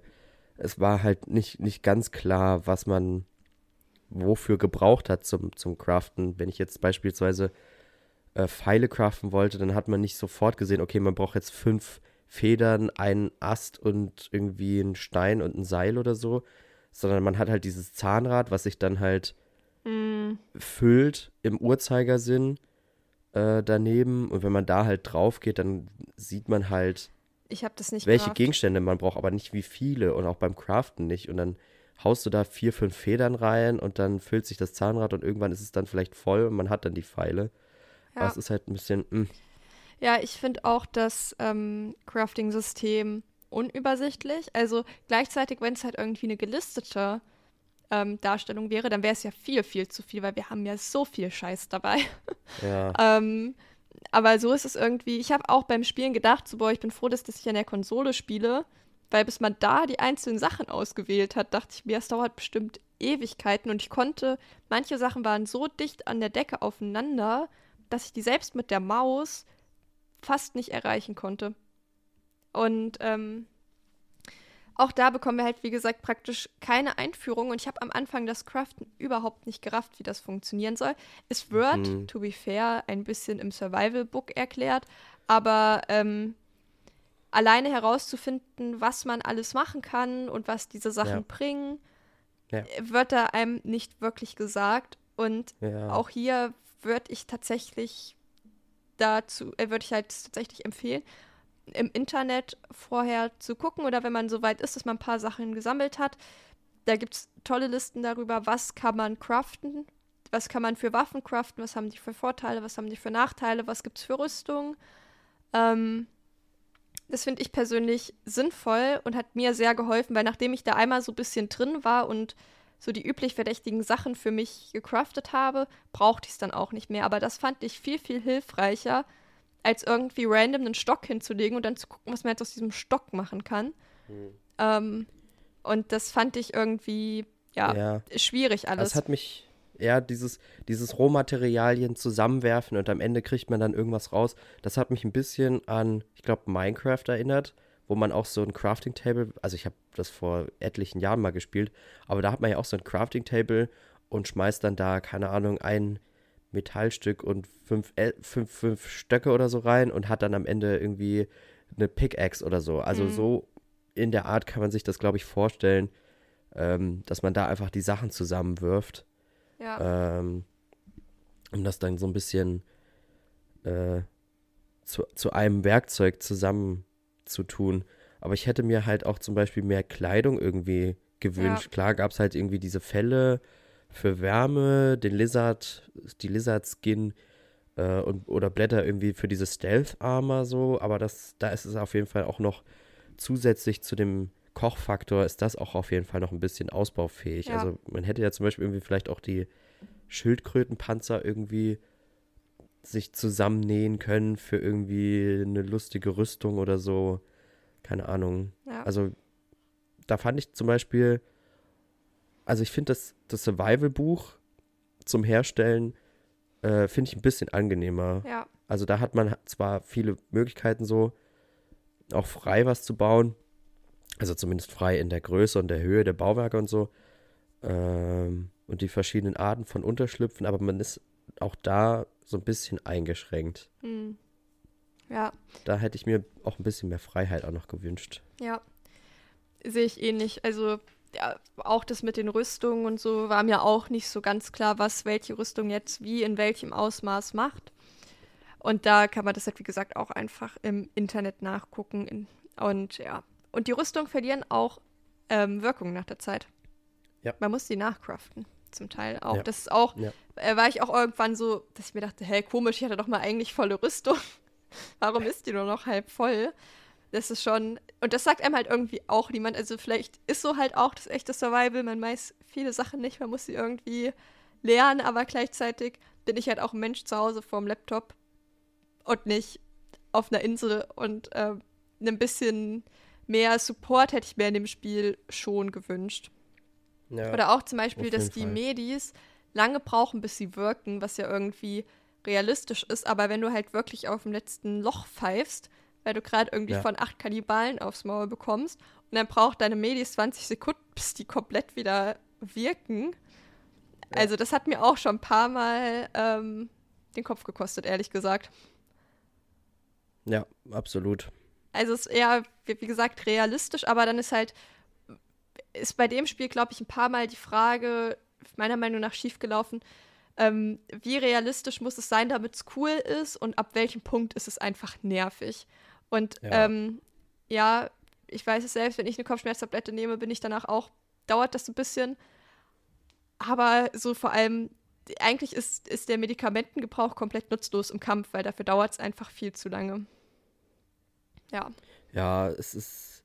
Ich, ich hätte das auch oder habe das dann auch erst immer im Nachhinein, dann, wenn ich dann schon den Kampf überstanden hatte. Ja. Da habe ich mir dann noch mal ein paar Medis reingeschmissen. Aber auch generell der Kampf, das Kampfsystem, Klar, man konnte irgendwie blocken, schlagen oder weglaufen, aber ich hatte dann also das war so das, das Beste, was es so gab irgendwie. Zumindest wenn es da um den Nahkampf ging. Mhm. Klar hat man da auch irgendwie Bogen und Pfeile, aber wann hat man halt auch schön mehr irgendwie die Möglichkeit, einen Gegner irgendwie aus der Ferne sich da anzuschleichen und dann ganz heimlich mit einem Schuss zu töten. Ja. Äh, höchstens, wenn man dann vielleicht irgendwie einen Brandpfeil oder so hat. Mhm. Aber ähm, da habe ich dann doch lieber meine, meine Lieblingswaffe, das Katana.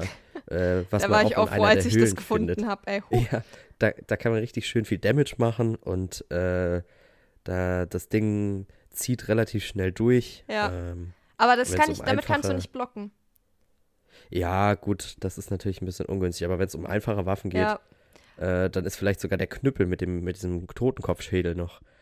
Der ließ sich, ja, der lässt sich auch schnell craften, der macht gut Schaden Ja. und der kann auch angezündet werden für Flammen. Also diese, diese äh, Waffen-Upgrades, da habe ich ab und zu mal eine Sticky Bomb oder irgendwie einen tödlichen Knüppel, weil ich ihn angezündet habe, gebaut, äh, weil es Mhm. einfach herzustellen war. Äh, aber ich habe das ehrlich gesagt gar nicht so viel genutzt, um ehrlich zu sein. Ja, man, man kann zum Beispiel Das- auch ähm, Zähne oder ähm, Federn, an Federn, die, um um schneller, schneller zu zu machen machen, oder um ja. mehr Damage zu machen. Aber in der Regel, wenn man die Waffe ähm, upgradet durch irgendwas, geht, also man hat drei verschiedene ähm, Einheiten. Mir fällt gerade kein besseres Wort an. Also einmal halt Damage, Speed und Blocking. Und wenn man irgendwas verbessert, geht in der Regel irgendwas anderes dafür runter. Bedeutet, man muss sich das gut überlegen, was man macht. Und auch dafür gibt es im Internet Rechner, die einem das vorrechnen, wenn man jetzt sagt, okay, ich habe diese Waffe und ich möchte da zehn Zähne dran klatschen, was macht das mit der Waffe? Ähm, keine falsche Scheu, auch hier wieder macht es einfach. Ihr, ihr tut euch keinen Gefallen, wenn ihr es nicht tut. Also gut, vielleicht bin ich da auch ein Ja. bisschen faul, aber so für mich ist halt immer das Wichtigste, ähm, dass mir das Spiel Spaß macht und nicht zwingend eine Challenge für mich ist. Und für die Leute, denen das genauso geht, lasst euch das im Internet ausrechnen. Ähm, und Ja. genau, ich habe das auch gar nicht so viel gemacht. Ich habe tatsächlich total viel mit Pfeil und Bogen gekämpft. Wie hast du das dann aber in der Höhle gemacht? Äh, ja, das war, ist ja nämlich exakt das Problem. Ähm, äh, nicht. Ging praktisch nicht. ich, habe ich nicht. Man kann da ja auch, man kann da ja auch nicht wegrennen oder so. Also ausweichen ist da ja auch wirklich noch viel Ja. anstrengender. Und äh, Lichtquelle ist es Ja. halt auch schwierig. Links, links das Feuerzeug und rechts Ja, dann das der halt Knüppel wirklich oder so. Also es sei denn, man hat, es sei denn, man hat halt de, den brennenden Knüppel, dann äh, geht das Ja, der natürlich brennende wunderbar. Knüppel, das ist was. ja. Aber, äh, aber es ist halt wirklich auch dann der Schall und, und, und äh, das Setting, es macht es für mich noch viel, Ja. viel stressiger. Deswegen habe ich ganz schnell äh, äh, den Modus ausgeschaltet und äh, habe dann die Gegner aus meinem Spiel verbannt, damit ich dann wenigstens in den Höhlen ein bisschen Ruhe Ja, habe. also man muss dazu sagen, die Monster sind unfassbar schnell. Also die Ja. erinnern mich an die Monster in Dying Light. Ich weiß nicht, hast du das gespielt? Nee, ne? Äh, nee. Genau. Ähm, und da gibt es ja auch einmal die langsamen Sturf-Zombies und da gibt es ja aber auch diese aggressiven, die einen dann Ja. anspringen und wirklich hin und her springen. Ja. Du ja. kannst die gar nicht anvisieren und so sind die auch, wie diese aggressiven Viecher in Dying Light. Ja, es gibt ja mehrere, mehrere verschiedene, Ja. auch die Kannibalen, die sind ja, haben ja teilweise verschiedene Charakter, äh, Cha- Charakter, Charakteristik, ja, wie auch auf immer. jeden Fall Charakteristika. Auf jeden Fall ähm, haben die ja verschiedene Fähigkeiten und auch die, die verschiedenen Stämme, die haben auch wiederum irgendwie, ich glaube, es gibt noch, äh, also die normalen Kannibalen, da gibt es irgendwie Frauen, da gibt es so, Leu- so, so Mhm. Renner, dann gibt es noch die Anführer, also die haben alle. Bewaffnete, die haben unterschiedliche Features alle. Wir, wir gehen da jetzt nicht im Detail drauf ein, weil es sind, glaube ich, neun verschiedene Kannibalenarten. Äh, das würde den Rahmen jetzt äh, sprengen. Also wir werden da jetzt, wenn euch das interessiert, es gibt verschiedene Auflistungen im Internet, lest euch das gerne durch. Ähm, aber diese verschiedenen Fähigkeiten machen es wirklich wahnsinnig schwer, mit einer Waffe, mit einer Mhm. bestimmten Waffe diese, diese Dinger zu bekämpfen. ja, weil, die halt manche, alle unterschiedliche Sachen können. Genau, manche Waffen sind halt ein bisschen langsamer, dafür sind halt die Gegner auch langsamer, aber stecken halt wirklich viel mehr Schaden ein. Andere musst du richtig schnell weg, wegmachen. Also es ist, es ist wirklich, ähm, ja, Ja, also zu den Höhlen nochmal, da finde ich, also draußen kämpfen finde ich okay. Es ist immer noch ein bisschen painful, aber es ist okay, weil man da auch häufig ins Wasser ausweichen kann, weil die Viecher Mhm. können nicht ins Wasser rein. Pro-Tipp, geht einfach ins Wasser, Ja. geht dann so weit raus, dass ihr gerade so Pfeil und Bogen rausholen könnt und verschwindet ruckzuck wieder ins Wasser. ähm, das ist Pro-Tipp für draußen. Aber für drinnen habe ich tatsächlich gar keine Pro-Tipps, weil ich da auch irgendwann so dran gescheitert bin, dass ich dann auch, ich habe es wirklich lange versucht. Dadurch Hm. kommt auch meine lange Spielzeit zustande. Hm. Ähm, aber ich habe es einfach nicht geschafft. Es gibt zum Beispiel eine Höhle, da seilt man sich ab und ich hab, bin da extra schon ohne Licht runter geslidet. Hm. Und die Monster, also vor allem da war halt so eine Virginia, so eine, so eine, so ein Mutant praktisch und halt ein paar Kannibalen drin und die erwartet mich schon. Die steht unten am Seil und wartet, dass ich komme. Und ich habe es nicht geschafft, da irgendwie an der vorbeizukommen. Also ich habe es dann schon geschafft, wegzurennen erstmal. Aber ich habe es dann nicht geschafft, in dem Areal die irgendwie Platz zu machen. Es ging einfach nicht. Ähm, und es gibt ja häufig verschiedene Eingänge in die Höhle. Vielleicht war es einfach nicht gedacht, dass ich die Richtung da reingehe, aber irgendwie muss ich die Situation ja handeln können. Und ich habe es halt auf normal gespielt. Ähm, und da dachte ich mir irgendwann so, also jetzt reicht's. Vor allem eben, weil man dann halt beim Sterben immer wieder ins Kannibalendorf geschleppt wird, Ja. dann wieder dahin rasen muss. Und man kann halt auch tatsächlich komplett sterben, wenn die ein, zweimal kurz hintereinander Ah, okay. bekommen. Also mir, ich bin Ja. häufig von denen, ähm, vor allem wenn ich dann in der Höhle aufgewacht bin Ja. und die direkt explored habe. ja. Und wenn Ja. die dich dann kriegen, dann stirbst du halt auch. Und dann kommst du daraus, wo du zuletzt gespeichert hast. Und das ist unter Umständen eine Dreiviertelstunde her. So, weil man Ups. kann ja auch nicht überall speichern. Man kann ja Nee. nur in Hütten speichern oder halt in in Zelten. provisorischen Hm. Hütten oder so. Ja.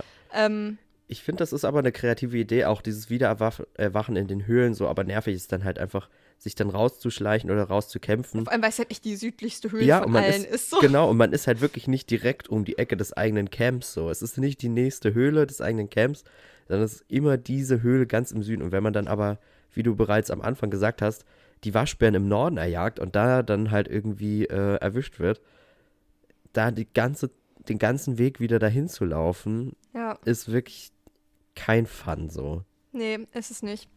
Ähm, genau, und das hat mich dann halt auch dazu verleitet, vor allem weil ich halt lange gebraucht habe, um die Taschenlampe zu bekommen.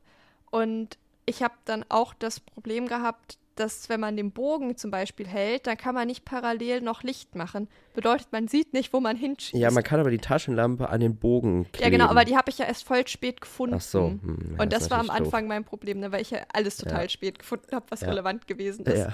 Ähm, und das ist wirklich, also Kampfsystem vor allem in den Höhlen echt verdammt schwierig, auch ja, schon auf normal. Ja. Ähm, und deswegen, ähm, ich finde auch den Peaceful-Modus, zumindest fürs Erkunden der Höhle, weil alleine auch wenn man irgendwie sich ein Stück weit vorgekämpft hat, dann wird man von Ja. den Kannibalen geholt und dann muss man, bis man wieder da, dahin gekommen ist.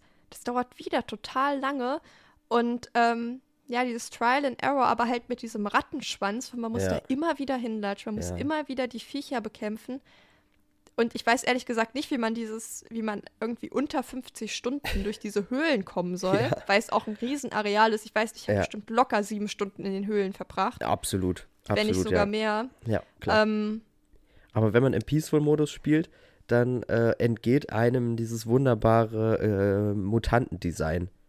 Ja, Es das gibt stimmt. ja diese drei, diese drei wirklich speziellen, Mutierten. speziellen, speziellen mutierten Monster, die wir ja schon, wie wir bereits äh, gesagt hatten, einmal Kinder gewesen sind. Das kann man sich nicht ganz gut vorstellen, wenn man ja, dann vor allem, äh, weil die diese- eine, die Ja. Virginia, die mag ich gerne, die hat so mehrere Ja, Beine, ja. Und, aber auch Big Ass Boobies.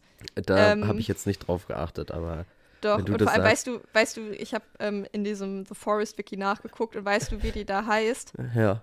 Also man sieht ja auch ähm, auf, auf Notizen und sowas, Ja. dass die eigentlich Virginia heißt, aber da Ja. heißt die in dem The Forest Wiki Ja, Muschi Klaus. das ist nicht dein Ernst. Doch, im The Forest Wiki heißt die Muschi Klaus. Okay, gut. Muschi Klaus. Naja, gut. Ich fand das unfassbar lustig. Und ich dachte so, wo kommt dieser Name her? Ich habe den nicht gelesen, aber ähm, genau, die mag ich sehr gerne, die ist sehr cool. Da gibt es auch irgendwie. Einen mit so, mit so mehreren Armen, glaube ich, am Körper Genau. dran. Und den Wurm. Hast du den Wurm äh, bei deinem Playthrough gesehen? Nee, ich habe den Wurm nicht gesehen. Ich aber hab- ich habe ihn mir im hab den- Internet angeguckt. Ja, ich habe den einmal gesehen und da war für mich dann auch der Punkt äh, spätestens da dann, dass ich dann äh, Jetzt das, Spiel, das Spiel ausmache. Ja, Ja. Das ist wirklich. Wer, wer gerne mal sehen möchte, warum man da so äh, erschrickt bei, äh, der kann sich da gerne Videos angucken. Für die alle anderen, äh, der Wurm, der kann sich aus mehreren Teilen zusammensetzen und äh, krabbelt dann wie so, ja, Spinnenwesen mäßig. Oder er fliegt. Also der kann auch fliegen. Und dies, das, oh Gott, oh Gott. und das ist wirklich das Allerschlimmste. Das reicht. Das ist wirklich Ja. das Allerschlimmste. Und da waren auch so Teile, äh, wo das Game auch gerne mal äh, ein bisschen Probleme hat. Also wenn der zum Beispiel, wenn man die Einstellungen hat, dass äh, die Strukturen und die Gebäude zerstört werden können und der haut mal so ein ganzes Gebäude um, da hat die Mhm. PlayStation auf jeden Fall gut zu arbeiten. Ja, also ich hatte das auch in den Höhlen, dass ich irgendwie einmal runtergekommen bin und dann Ja. hat da auch wieder einer auf mich gewartet, aber der hing irgendwie fest und dann konnte ich den auch platt machen. Also wenn die festhängen, kann ich das dann auch wieder. ähm, oder auch zum Beispiel das, das Übelste, was ich hatte, ist, äh, man findet ja zum Teil auch Haiköpfe am Strand Ja. und ich wollte einfach mal auf einen einkloppen und dann bin ich aber so, weiß nicht, 100 Meter auf einmal in die Luft geflogen, Ach du Sch bin auf den Boden aufgekommen, bin gestorben. Wow. Da dachte ich mir auch so, Ja, was gut. ist hier gerade passiert? das Also, Spiel ist halt von vier Leuten gemacht worden and it genau. shows. Also es ist halt. ja, also so gut es Teil. für vier Leute auch ist, so bemerkt man auch, dass es da einfach ein paar Probleme auch jetzt in der Endversion noch gibt. ja. Aber zum einen kann, können sie einem halt auch helfen, wie gesagt, wenn die Monster festhängen oder einmal hatte ich auch, dass einer auf am Strand auf mich zugelaufen kam und da war der auf einmal weg. So, ich hole so Bogen raus und auf einmal war er weg und dachte ich so, okay, Okay. der ist einfach so verschwunden. Wiedersehen. Ich, dann halt nicht, ne? Ist auch okay. Ja. Genau, aber Monster Design, also ich finde es prinzipiell auch nicht verkehrt, ähm, äh, vor allem so fürs Crafting und so, wenn man da vielleicht ein paar, ähm, wenn man primär oberirdisch unterwegs ist, wenn man die auch irgendwie anbehält, weil ich finde es eigentlich schon ganz cool, den Mix aus beiden. Aber vor allem für die Höhlen, ähm, wenn man Ja. die anständig vor allem erforschen möchte Ja, und nicht ja. ständig überall vorbeirennen möchte. Und ich glaube auch, das ist auch der Grund gewesen, warum ich so an so vielen Sachen vorbeigerannt bin, weil ich es einfach überfordert war, weil ich irgendwie schnell weg wollte, mich da nicht anständig umgeguckt habe, die Orientierung verloren habe, bin ich da schon gewesen oder nicht. Ähm, ja. Und es lohnt sich dann auch vielleicht ein paar Tage zu warten, bis man umschaltet, weil ähm, bestimmte Monster, also die großen, tauchen erst nach ein paar Tagen auf. Also die werden auch mit jedem Tag aggressiver im Grunde genommen. Am Anfang sind sie schon auch präsent, aber noch nicht ganz so aggressiv. Und irgendwann kommen dann halt auch die Kannibalen, die ähm, ja selbst bewaffnet sind. Ähm, da muss man ein bisschen gucken. Die sind ein bisschen nicht mehr so nett wie die, die einfach auf einen einprügeln. Mhm. Ja. Ja, wir haben jetzt schon mehrfach über die Schwierigkeitsgrade irgendwie angeschnitten. Es gibt halt den besagten Peaceful-Modus, aber Achtung, den Bosskampf müsst ihr trotzdem machen. Ähm, bedeutet, craftet trotzdem vorher, was das Zeug hält und es ist auch nicht so verkehrt, ähm, wie gesagt, vorher im normalen Modus zu spielen, damit man ein Gefühl für das Kampfsystem bekommt. Dann gibt es den normalen Modus Hard und Hard Survival. Und es kam jetzt ja schon raus, dass wir beide das Spiel auf der leichtesten Stufe schon schwer fanden, zumindest in einzelnen Arealen. Ähm, und ja, ich habe tatsächlich auch, man kann viel cheaten. Ich weiß nicht, ob es auf der PS4 auch so gut geht. Auf dem Laptop geht das ganz problemlos. Und wer sich im Internet Let's Plays anguckt, dem fällt auch auf, dass da bei sehr vielen Leuten zum Beispiel die Schadensanzeige nicht weniger wird oder dass die einfach keinen Hunger bekommen. Und ich schließe daraus, dass wir beide nicht die einzigen sind, die damit massive Probleme haben. Denn wenn ich ohne sinkende Schadensanzeige in die Höhlen gehe, dann kriege ich die Viecher auch noch irgendwie platt. Ähm, ich glaube, das ist tatsächlich für mehrere Leute auch einfach ein nicht so einfaches Spiel, wenn das was ist, was offensichtlich häufig verwendet wird. Ja. Ähm, prinzipiell gibt es schon, zumindest im normalen Modus, viele Ressourcen. Also zum Beispiel, man findet immer wieder Koffer, wo Medikamente, Snacks, Batterien drin sind. Und die ist, also die respawnen auch immer wieder. Also ist nicht so, wenn man, wenn man die einmal aufgemacht hat, kann man die nie wieder aufmachen. Wenn man irgendwie einen Tag später wiederkommt, kann man die wieder knacken. Also prinzipiell kriegt man im normalen Modus alles mit an die Hand, was man ja, braucht die aber meiste Zeit. Wenn man, wenn man halt wirklich die Story komplett erfahren möchte Dann ist es nichts. äh, und die Geschichte verstehen will, dann ist der Peaceful-Modus vielleicht einfach wirklich besser. Genau, also ich würde es auch auf zwei, je nachdem, was man, was man sich vom Spiel erhofft und vielleicht auch Ja, einfach dann ja. zweimal spielen. Genau, wenn man aber wirklich dann ein anspruchsvolles Erlebnis haben will, äh, dann ist der, der Schwierigkeitsgrad auch schon irgendwo angemessen. Aber Ja. ähm, da muss man halt Abstriche machen. Ja, ich habe einmal in den Hard Survival Modus reingespielt und es war fürchterlich. Ja.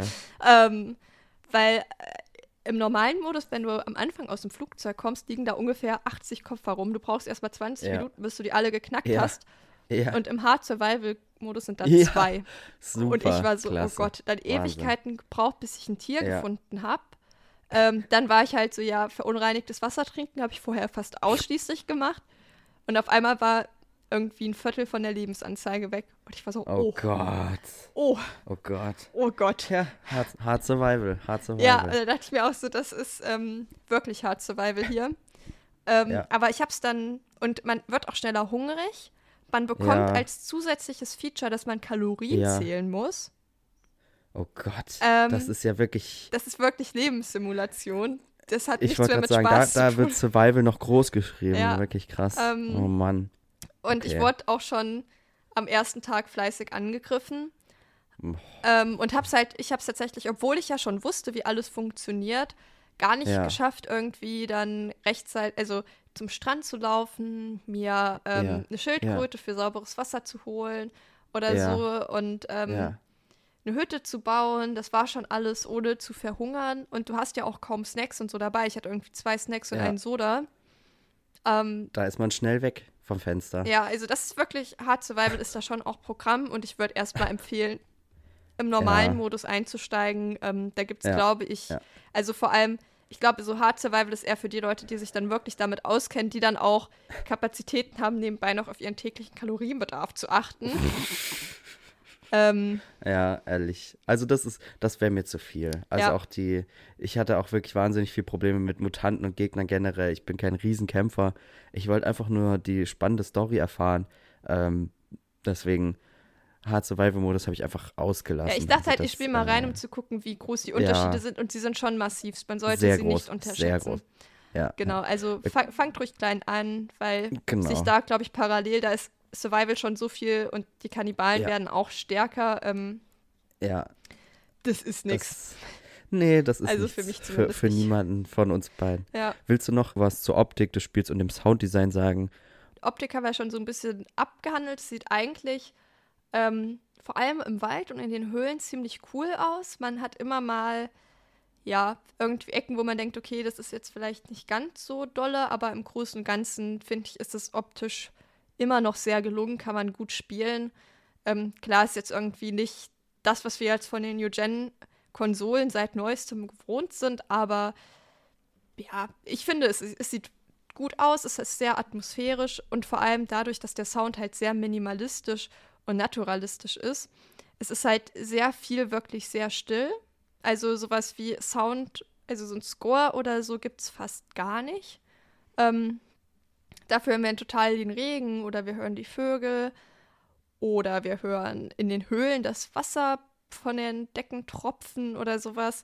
Und das ist schon wirklich, und unsere eigenen Schritte hören wir auch, und das ist schon sehr atmosphärisch, weil es halt wirklich sich auf ein Minimum eigentlich beschränkt, aber ich finde, es passt sehr, sehr gut dazu. Und ähm, ja, was halt auch noch ist, wenn die Monster kommen, dann schreien die einfach so. Also die schreien wirklich, ich, ich kann das gar nicht beschreiben, aber die schreien einfach wirklich, machen einen lauten Schrei und dann weißt du, okay, jetzt kommen Monster. Und ähm, da kommt dann auch gar nicht großartig weiter dramatische Musik dazu, die schreien dich dann halt einfach an. Ähm, aber prinzipiell finde ich das Sounddesign eben dadurch, dass es so naturalistisch ist, sehr, ähm, sehr gelungen. Und wenn dann halt mal sowas wie ein Score irgendwie kommt, dann fügt es sich auch gut ein, finde ich, und trägt dann zur Atmosphäre bei. Ich fand zwar teilweise war es zu viel Musik nebenbei noch. Es läuft ja ist ja eigentlich fast komplett still. Man hat ja eigentlich nur die, die, ja, die Soundkulisse. Also ich hatte, ich hatte zwischendrin, ich hatte zwischendrin immer Hintergrundmusik. Okay. Weil, weil ich hatte wirklich das Gefühl, dass es wirklich so sehr still überall war. Und mir war es zum Teil nämlich zu still. Ich habe dann nämlich häufig die Tapes angemacht, die man findet. Da kann man nämlich Musik hören. Und Tape, ja, stimmt, und Tape kann 3 Musik ist hören. ein Banger. Hört euch das an. Das war, das war mein, mein Tape für, für dunkle Stunden in der Höhle. ähm, Ja. aber ich fand es wirklich, also ähm, eigentlich cool, dass es da wirklich fast gar nichts gab. Also meiner Meinung Hm. nach, ich, ich frage mich jetzt gerade, ähm, ja, vielleicht ist es einfach nur eine unterschiedliche Bewertung. Vielleicht habe ich das auch, vielleicht habe ich das auch einfach Ja. falsch, falsch abgespeichert. Ja, weil vor allem häufig ist ja bei Gedächtnis. Horrorspielen auch wirklich der Sound elementar wichtig und da sparen die ja. Auch in der Regel nicht mit. Da wird man ja auch häufig richtig mit zugetrönt. Und hier ist es halt auffällig, meiner Meinung nach, dass es eben nicht so extrem so ist. Vielleicht in einzelnen Situationen, aber die meiste Zeit des Ja. Tages ist es sehr, sehr still. Kann ja auch schön Ja. sein. Man ist ja auch allein mit sich selber. Wie gesagt, äh, wenn man so äh, fünf, sechs Stunden in der Höhle verbringt und nicht mehr rauskommt, da lernt man sich auch selber ein bisschen kennen. Ja. Da kann man ein bisschen Genau, nachdenken. da kann man, hat man genug Zeit, schön. übers Leben nachzudenken, das stimmt. Ganz genau, ja, herrlich. So, jetzt als vorletzten Punkt noch einmal ein bisschen was zur Fortsetzung. Die heißt Sons of the Forest, was irgendwie auch ein bisschen impliziert, dass Timmy vielleicht wieder am Start sein könnte. Man weiß es nicht. Hoffen, hoffentlich. Also zumindest Zeitpunkt der Aufnahme 29.01. wissen wir es nicht. Ähm, kommt ab 23.02. raus. Und genau, so wie ich es verstanden habe, suchen wir einen vermissten Milliardär auf einer abgelegenen Insel. Und es wird vorerst nur für Windows erscheinen. Also es gibt erstmal Oh. vorerst keinen Konsolen-Release. Ähm, aber gut, bei The Forest gab es den ja auch dann ein halbes Jahr später. Vielleicht kommt der hier dann auch noch. Vielleicht dieses Mal auch für die Xbox, das wäre ja mal was, aber mal schauen. Es soll eine riesige Map geben, die soll viermal so groß sein wie die jetzt. Viermal so groß. Und das ist tatsächlich was, wenn man sich die Trailer anguckt, ähm, die sehen echt richtig klasse aus. Und als ich die gesehen habe, dachte ich mir so, boah, ich habe richtig Bock. Und dann sehe ich so, ja. Map viermal Ja. so groß. Und ich dachte so, auf gar Boah. keinen Fall. Oh Gott. Wie gesagt, es war ja schon so, wenn man von der südlichen Höhle, wo man äh, verschleppt worden ist, wieder nach dem Norden läuft. Es. Ja. wirklich, dauert ja echt Ewigkeiten gefühlt. Ja. Und dann viermal so groß. Ich hoffe, man kann sich da ein Fahrrad bauen oder so. Also wirklich, Ja, das wäre was. ey, Das ich, wäre was. ich ertrage ja, das nicht. Ähm, weil man muss halt auch dazu sagen, Philipp und ich ähm, sind beide keine Leute, die, glaube ich, großartig Open-World-Spiele mit 100 plus Stunden Spielzeit spielen. Ich, ich, hab, ich spiele oder habe gespielt Red Dead Redemption, weil ich Ja, gerade okay. meinen Cowboy äh, äh, ich äh, gefunden habe. Deswegen, Ja, howdy. howdy. Deswegen bin ich da zumindest ein bisschen, aber auch da geht mir das auf den Nerv, wenn ich keine, keine Schnellreisen habe. Ähm, ich hoffe, das wird ein Feature. Ich kann es mir nicht Ja. vorstellen, aber vielleicht. Nee, ich kann es mir auch nicht vorstellen. Aber ähm, genau, das muss man vielleicht auch dazu sagen, für die Leute von euch, die sowas sehr, sehr gerne machen, die könnten damit halt eine richtig gute Zeit haben. Ich glaube, das ist einfach Geschmackssache. Und ich spiele halt, präferiere ja auch die, ähm, ja, nicht Open-World-Spiele, ähm, wo man irgendwie eine übersichtliche Story hat, wo man ein bisschen linearere Spielverläufe hat. Das mag ich ja immer ein bisschen lieber. Deswegen war das sowas, was mich ein bisschen abgeschreckt hat. Aber prinzipiell finde ich, sieht es eigentlich sehr geil aus, vor allem weil es alles viel, viel detaillierter ist. Man sieht in den, ähm, man sieht auch schon, dass man praktisch beim, dass man sieht, was man jetzt mit den Händen macht, weil wenn man jetzt irgendwie ähm, irgendwas baut, sieht man das ja gar nicht. Und jetzt ist es viel präsenter, dass man wirklich sieht, was man macht. Und in einem Trailer wird auch eine Schildkröte ausgenommen, wo ich auch an Cannibal Holocaust denken oh musste. ja, Ähm, mm, die Story. Und die, das, und die ist sau detailliert auch einfach. Und da war ich so, oh. Weil jetzt ist es halt so, man kloppt auf der Schildkröte Ja. rum, die blutet ein Ja. bisschen und dann hat man auf einmal Fleisch, einen Kopf und den Panzer. ja. Und da ist es halt so, Mm. wenn der Panzer ab ist und man sieht es halt. Also das ist schon Ah. auch noch mal eine Spur ekliger. Ja, Und man ist, man ist auch Ähm, nicht alleine auf der Insel dieses Mal. Also klar, neben Ja. den ganzen Kannibalen und Mutanten, aber man hat äh, auch einen Begleiter scheinbar. Äh, so wie ich das aus den Trailern entnommen habe, äh, kann man zwei verschiedene Begleiter, glaube ich, wählen. Ähm, Ja, das wäre auch mal was. Und so hätte man dann auch alleine, also im Solo-Play, dieses Koop-mäßige ein bisschen mit Mhm. dabei. Ich weiß nicht, ob es dann einen Online-Modus gibt, wo man dann mit mehreren Leuten spielt, ob man da Ja, vermutlich auch wieder. oder ob man. Weil ich glaube, dass viele Leute das echt primär Ich glaube glaub auch, haben. dass das das Feature war, was am meisten Spaß gemacht hat, äh, zusammen irgendwas Ja. bauen und so. Äh, das ähm, das sehe ich auf jeden Fall auch. Aber ja, Ja, ich, ich habe auch ein bisschen Bock. Ich werde es wahrscheinlich nicht sofort spielen. Äh, zum einen, weil ich keinen PC habe. Und äh, zum anderen, weil äh, die Spiele natürlich nach Release immer unbezahlbar sind. aber das soll tatsächlich 30 Euro kosten. Wirklich? Also, ich weiß, wir, wir, haben, wir haben beide keine Kohle, Oh. aber das ist auf jeden Fall besser als 80. Also, okay. ja. Ja, gut. Aber wirst, wirst also du es dir, es könnte wahrscheinlich zeitnah ähm, tatsächlich finanzierbar wirst sein. du's dir für uns gleich beide. holen dann? Nee, ich glaube, ich habe jetzt erstmal die Schnauze voll. Also Kann ich auch verstehen. ich, ich, muss, ich muss mich erstmal erholen. Ich habe jetzt so viel Zeit in diesen Höhlen verbracht. Ähm, Ich kann es verstehen. aber ich glaube, vielleicht ein bisschen. Ich glaube, ich werde es spielen, aber es dauert ein Ich werde mich zügeln, nicht sofort irgendwelche Let's Plays zu gucken. Weil ich's, Hm. so mache ich mir das eine oder andere Spiel mache ich mir dadurch auf jeden Fall kaputt.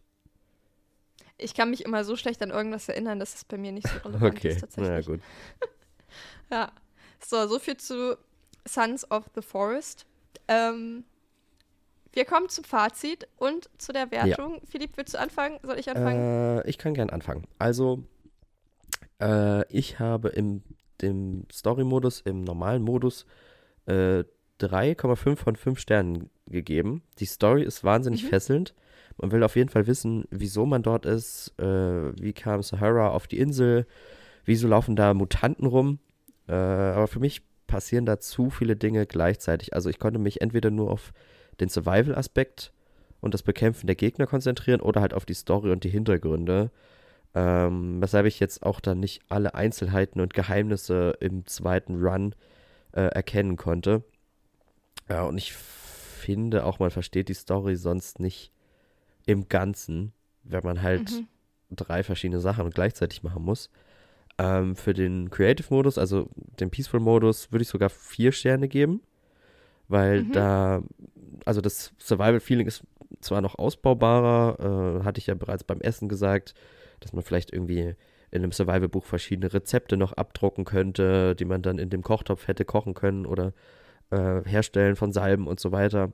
Ähm, aber das Craften macht auf jeden Fall Spaß und äh, man kann seine Stunden auf jeden Fall damit verbringen. Wenn man die Story nicht folgen will oder man hat sie schon durchgespielt, kann man auch einfach noch Stunden damit verbringen, äh, Bäume zu fällen und äh, Häuser zu bauen.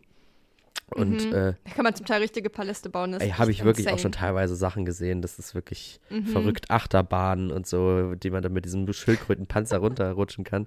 Aber da bietet es sich dann an, zum einen vielleicht nicht alleine zu spielen, sondern in mehreren Leuten und äh, das kleine Gadget, die Kettensäge zu finden und da wirklich dann alles. Die habe ich gefunden. Die habe ich auch gefunden und da dann tatsächlich alles mit abzuroden, weil es dauert so ewig lange und es verbraucht so viel Energie, diese Scheißbäume mit der Axt zu äh, wegzuhacken. Äh, das das ähm, hat mir zu lange gedauert. Da war die Kettensäge dann Ja. irgendwann richtig schön. Und ich hätte mir aber auch Crossplay gewünscht, weil das wäre schön für die Vorbereitung gewesen. Da hätten wir zwei schön zusammen äh, leiden können in den Höhlen. Ja, auf jeden Fall. Gut, ich habe dem tatsächlich nur zweieinhalb Sterne gegeben, weil ich es, ähm, ich muss ehrlich sagen, ich, es war ein Kampf für mich, dieses Spiel fertig zu spielen. Und hätten wir das jetzt nicht für den Podcast besprochen, hätte ich es nicht gemacht.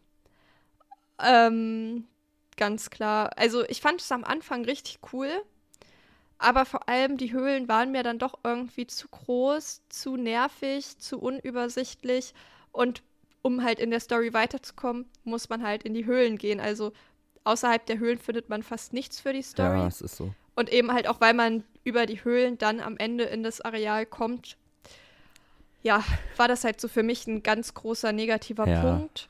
Es war dann besser, als ich im, ähm, in den Peaceful-Modus gewechselt habe. Ich habe es wirklich lange versucht durchzuziehen, weil ich es halt auch eigentlich hier für einen Podcast ähm, ja, aber da dachte ich mir so, okay, wie willst du was beweisen, Ja. wenn ich niemals fertig werde, wird es diese Episode auch nicht Wir werden geben. total zerrissen werden, dass wir das hier im, im äh, Spiel- und Spaßmodus gespielt haben und nicht im richtigen Ja. Modus. Aber gut. Ähm, aber ich habe wirklich, ich habe wirklich alles Ja. gegeben, muss ich ehrlich sagen. Ähm, aber ich, ich bin einfach nicht vorwärts gekommen. Also ich glaube wirklich, ich hätte locker 50 Stunden Ja. Weil ich halt eben so schon total viel nicht gefunden habe und immer Ja. wieder von A nach B Ja, und ja. von B nach C und dann. Ähm, es gibt einfach zu viele Elemente, die für mich einfach nervig waren. Und mir halt den Spaß am Spiel geraubt haben. Schade. Und das ist, steht für mich immer im Vordergrund. Ich weiß, es gibt auch Leute, die sind für die Challenge da. Die kriegen sich ja auch, aber ich bin halt schon auch für die Challenge da, aber primär für den Spaß und den hatte ich hier nach acht Stunden Höhle halt nicht mehr. Ich Ja. hatte den irgendwie, wenn ich mal kurzes Areal in der Höhle gemacht habe, aber vor allem am Ende, wo es halt wirklich nur noch darum ging, Ja. die Story zu beenden Ja. und ich halt irgendwie fünf Stunden am Stück in der Höhle gehockt habe, ähm, hat es mir dann wirklich keinen Spaß mehr Aber gemacht. fandest du die Story wenigstens spannend? Also, äh, wenn, der, wenn der Spielspaß schon, schon nicht im Vordergrund stand, wenigstens dann die, die Story? Ja, ich war halt, wie gesagt, von dieser Auflösung mit dem Forschungslabor war ich so, ja, na gut. Once again bin ich in einem Forschungslabor gelandet. ähm, aber ja, also an sich fand ich, ich war mir auch gar nicht sicher, ob wir Timmy, oder ich dachte mir zwischendrin so, wo soll ich denn diesen Jungen jetzt finden? ähm, ich fand schon auch cool, dass wir das dann irgendwie geschafft Hm. haben. Aber ich finde dadurch, ich finde halt auch, das Spiel funktioniert fast besser, wenn man diese Story halt einfach außen vor lässt, ein bisschen Kannibalen bekämpft, ein bisschen aus Spaß in den Höhlen rumturnt, um da noch ein bisschen Horrorfeeling abzugreifen und halt einfach Blockhütten baut. Funktioniert es für mich fast besser, als wenn man dieser Story halt folgt, eben weil die Höhlen einfach zu nervig sind, meiner Okay, Meinung nach. also feines nebenbei, aber äh, der Survival-Spaß stand Genau. bei dir in erster Linie. Und nicht, der, nicht die Story und vor allem nicht äh, der Höhlenforscher-Simulator. Genau, das war für mich Das ist doch. hat für mich nicht so richtig gut funktioniert. Ich glaube halt, dass es halt unter anderem Umständen, zum Beispiel, dass man halt sich irgendwie besser zurechtfinden könnte in den Höhlen, dass das für mich halt funktioniert hätte. für mich dreieinhalb Sterne im Prinzip für das ganze Spielerlebnis. Für dich nur zwei. Äh, ich denke, Zweieinhalb. oh, zweieinhalb sogar. Na gut, ich denke, damit kann ich als, als der, der dir das Spiel empfohlen hat, auch leben. Das ist in Ordnung. Ja, auf jeden Fall. Also, und es ist ja auch ganz cool, irgendwie mal Sachen zu spielen, die man halt nicht so geil findet oder halt Ja. vor allem dann auch durchziehen Ja. zu müssen. Ne? Weil manchmal gibt es dann ja nach hinten raus doch noch Überraschungen. Und die gibt es ja schon auch ein Stück weit, aber es Ja. hat für mich nicht, hat nicht so gut funktioniert, Schade, dass ich da schade. Alles andere hätte vergessen können. Aber so ist So es. ist es. Und aber vielleicht ihr da draußen habt mehr Spaß mit The Forest. Viel Spaß beim Ähm, Spielen und viel Spaß in den Höhlen. Genau. Rüstet euch gut aus. Hört auf uns. Hört auf die Tipps. Auf die ExpertInnen-Tipps. Genau. Oder ähm, sucht euch einen Wolf ab. Ja, wirklich. Na, habt viel Spaß beim Spielen. Gut. Dann noch eine Anf äh, Anforderung, Ankündigung für die nächste Episode. Und zwar bespreche ich mit einem wunderbaren Gast ein sehr interessantes Spiel, was sehr wichtig auch wahrscheinlich ist, so vor allem für die Zensurgeschichte in Spielen. Und zwar geht es in der nächsten Episode um Rule of Rose. Und dann hören wir uns vermutlich vorher nochmal in der regulären Devils and Demons Folge. Und ich freue mich auf die nächste Episode. Ich Philipp, freu mich danke, auch. dass du dabei gewesen Ja. bist. Sehr gerne, danke für die Einladung. Ich freue mich auf, äh, auf die nächste Episode äh, und auf deinen Gast. Da freue ich mich auch drauf. Das wird toll. Das wäre toll. Freut euch alle wir, drauf. wir freuen uns alle gemeinsam. genau. Dann, bis dann. Ciao. Tschüss.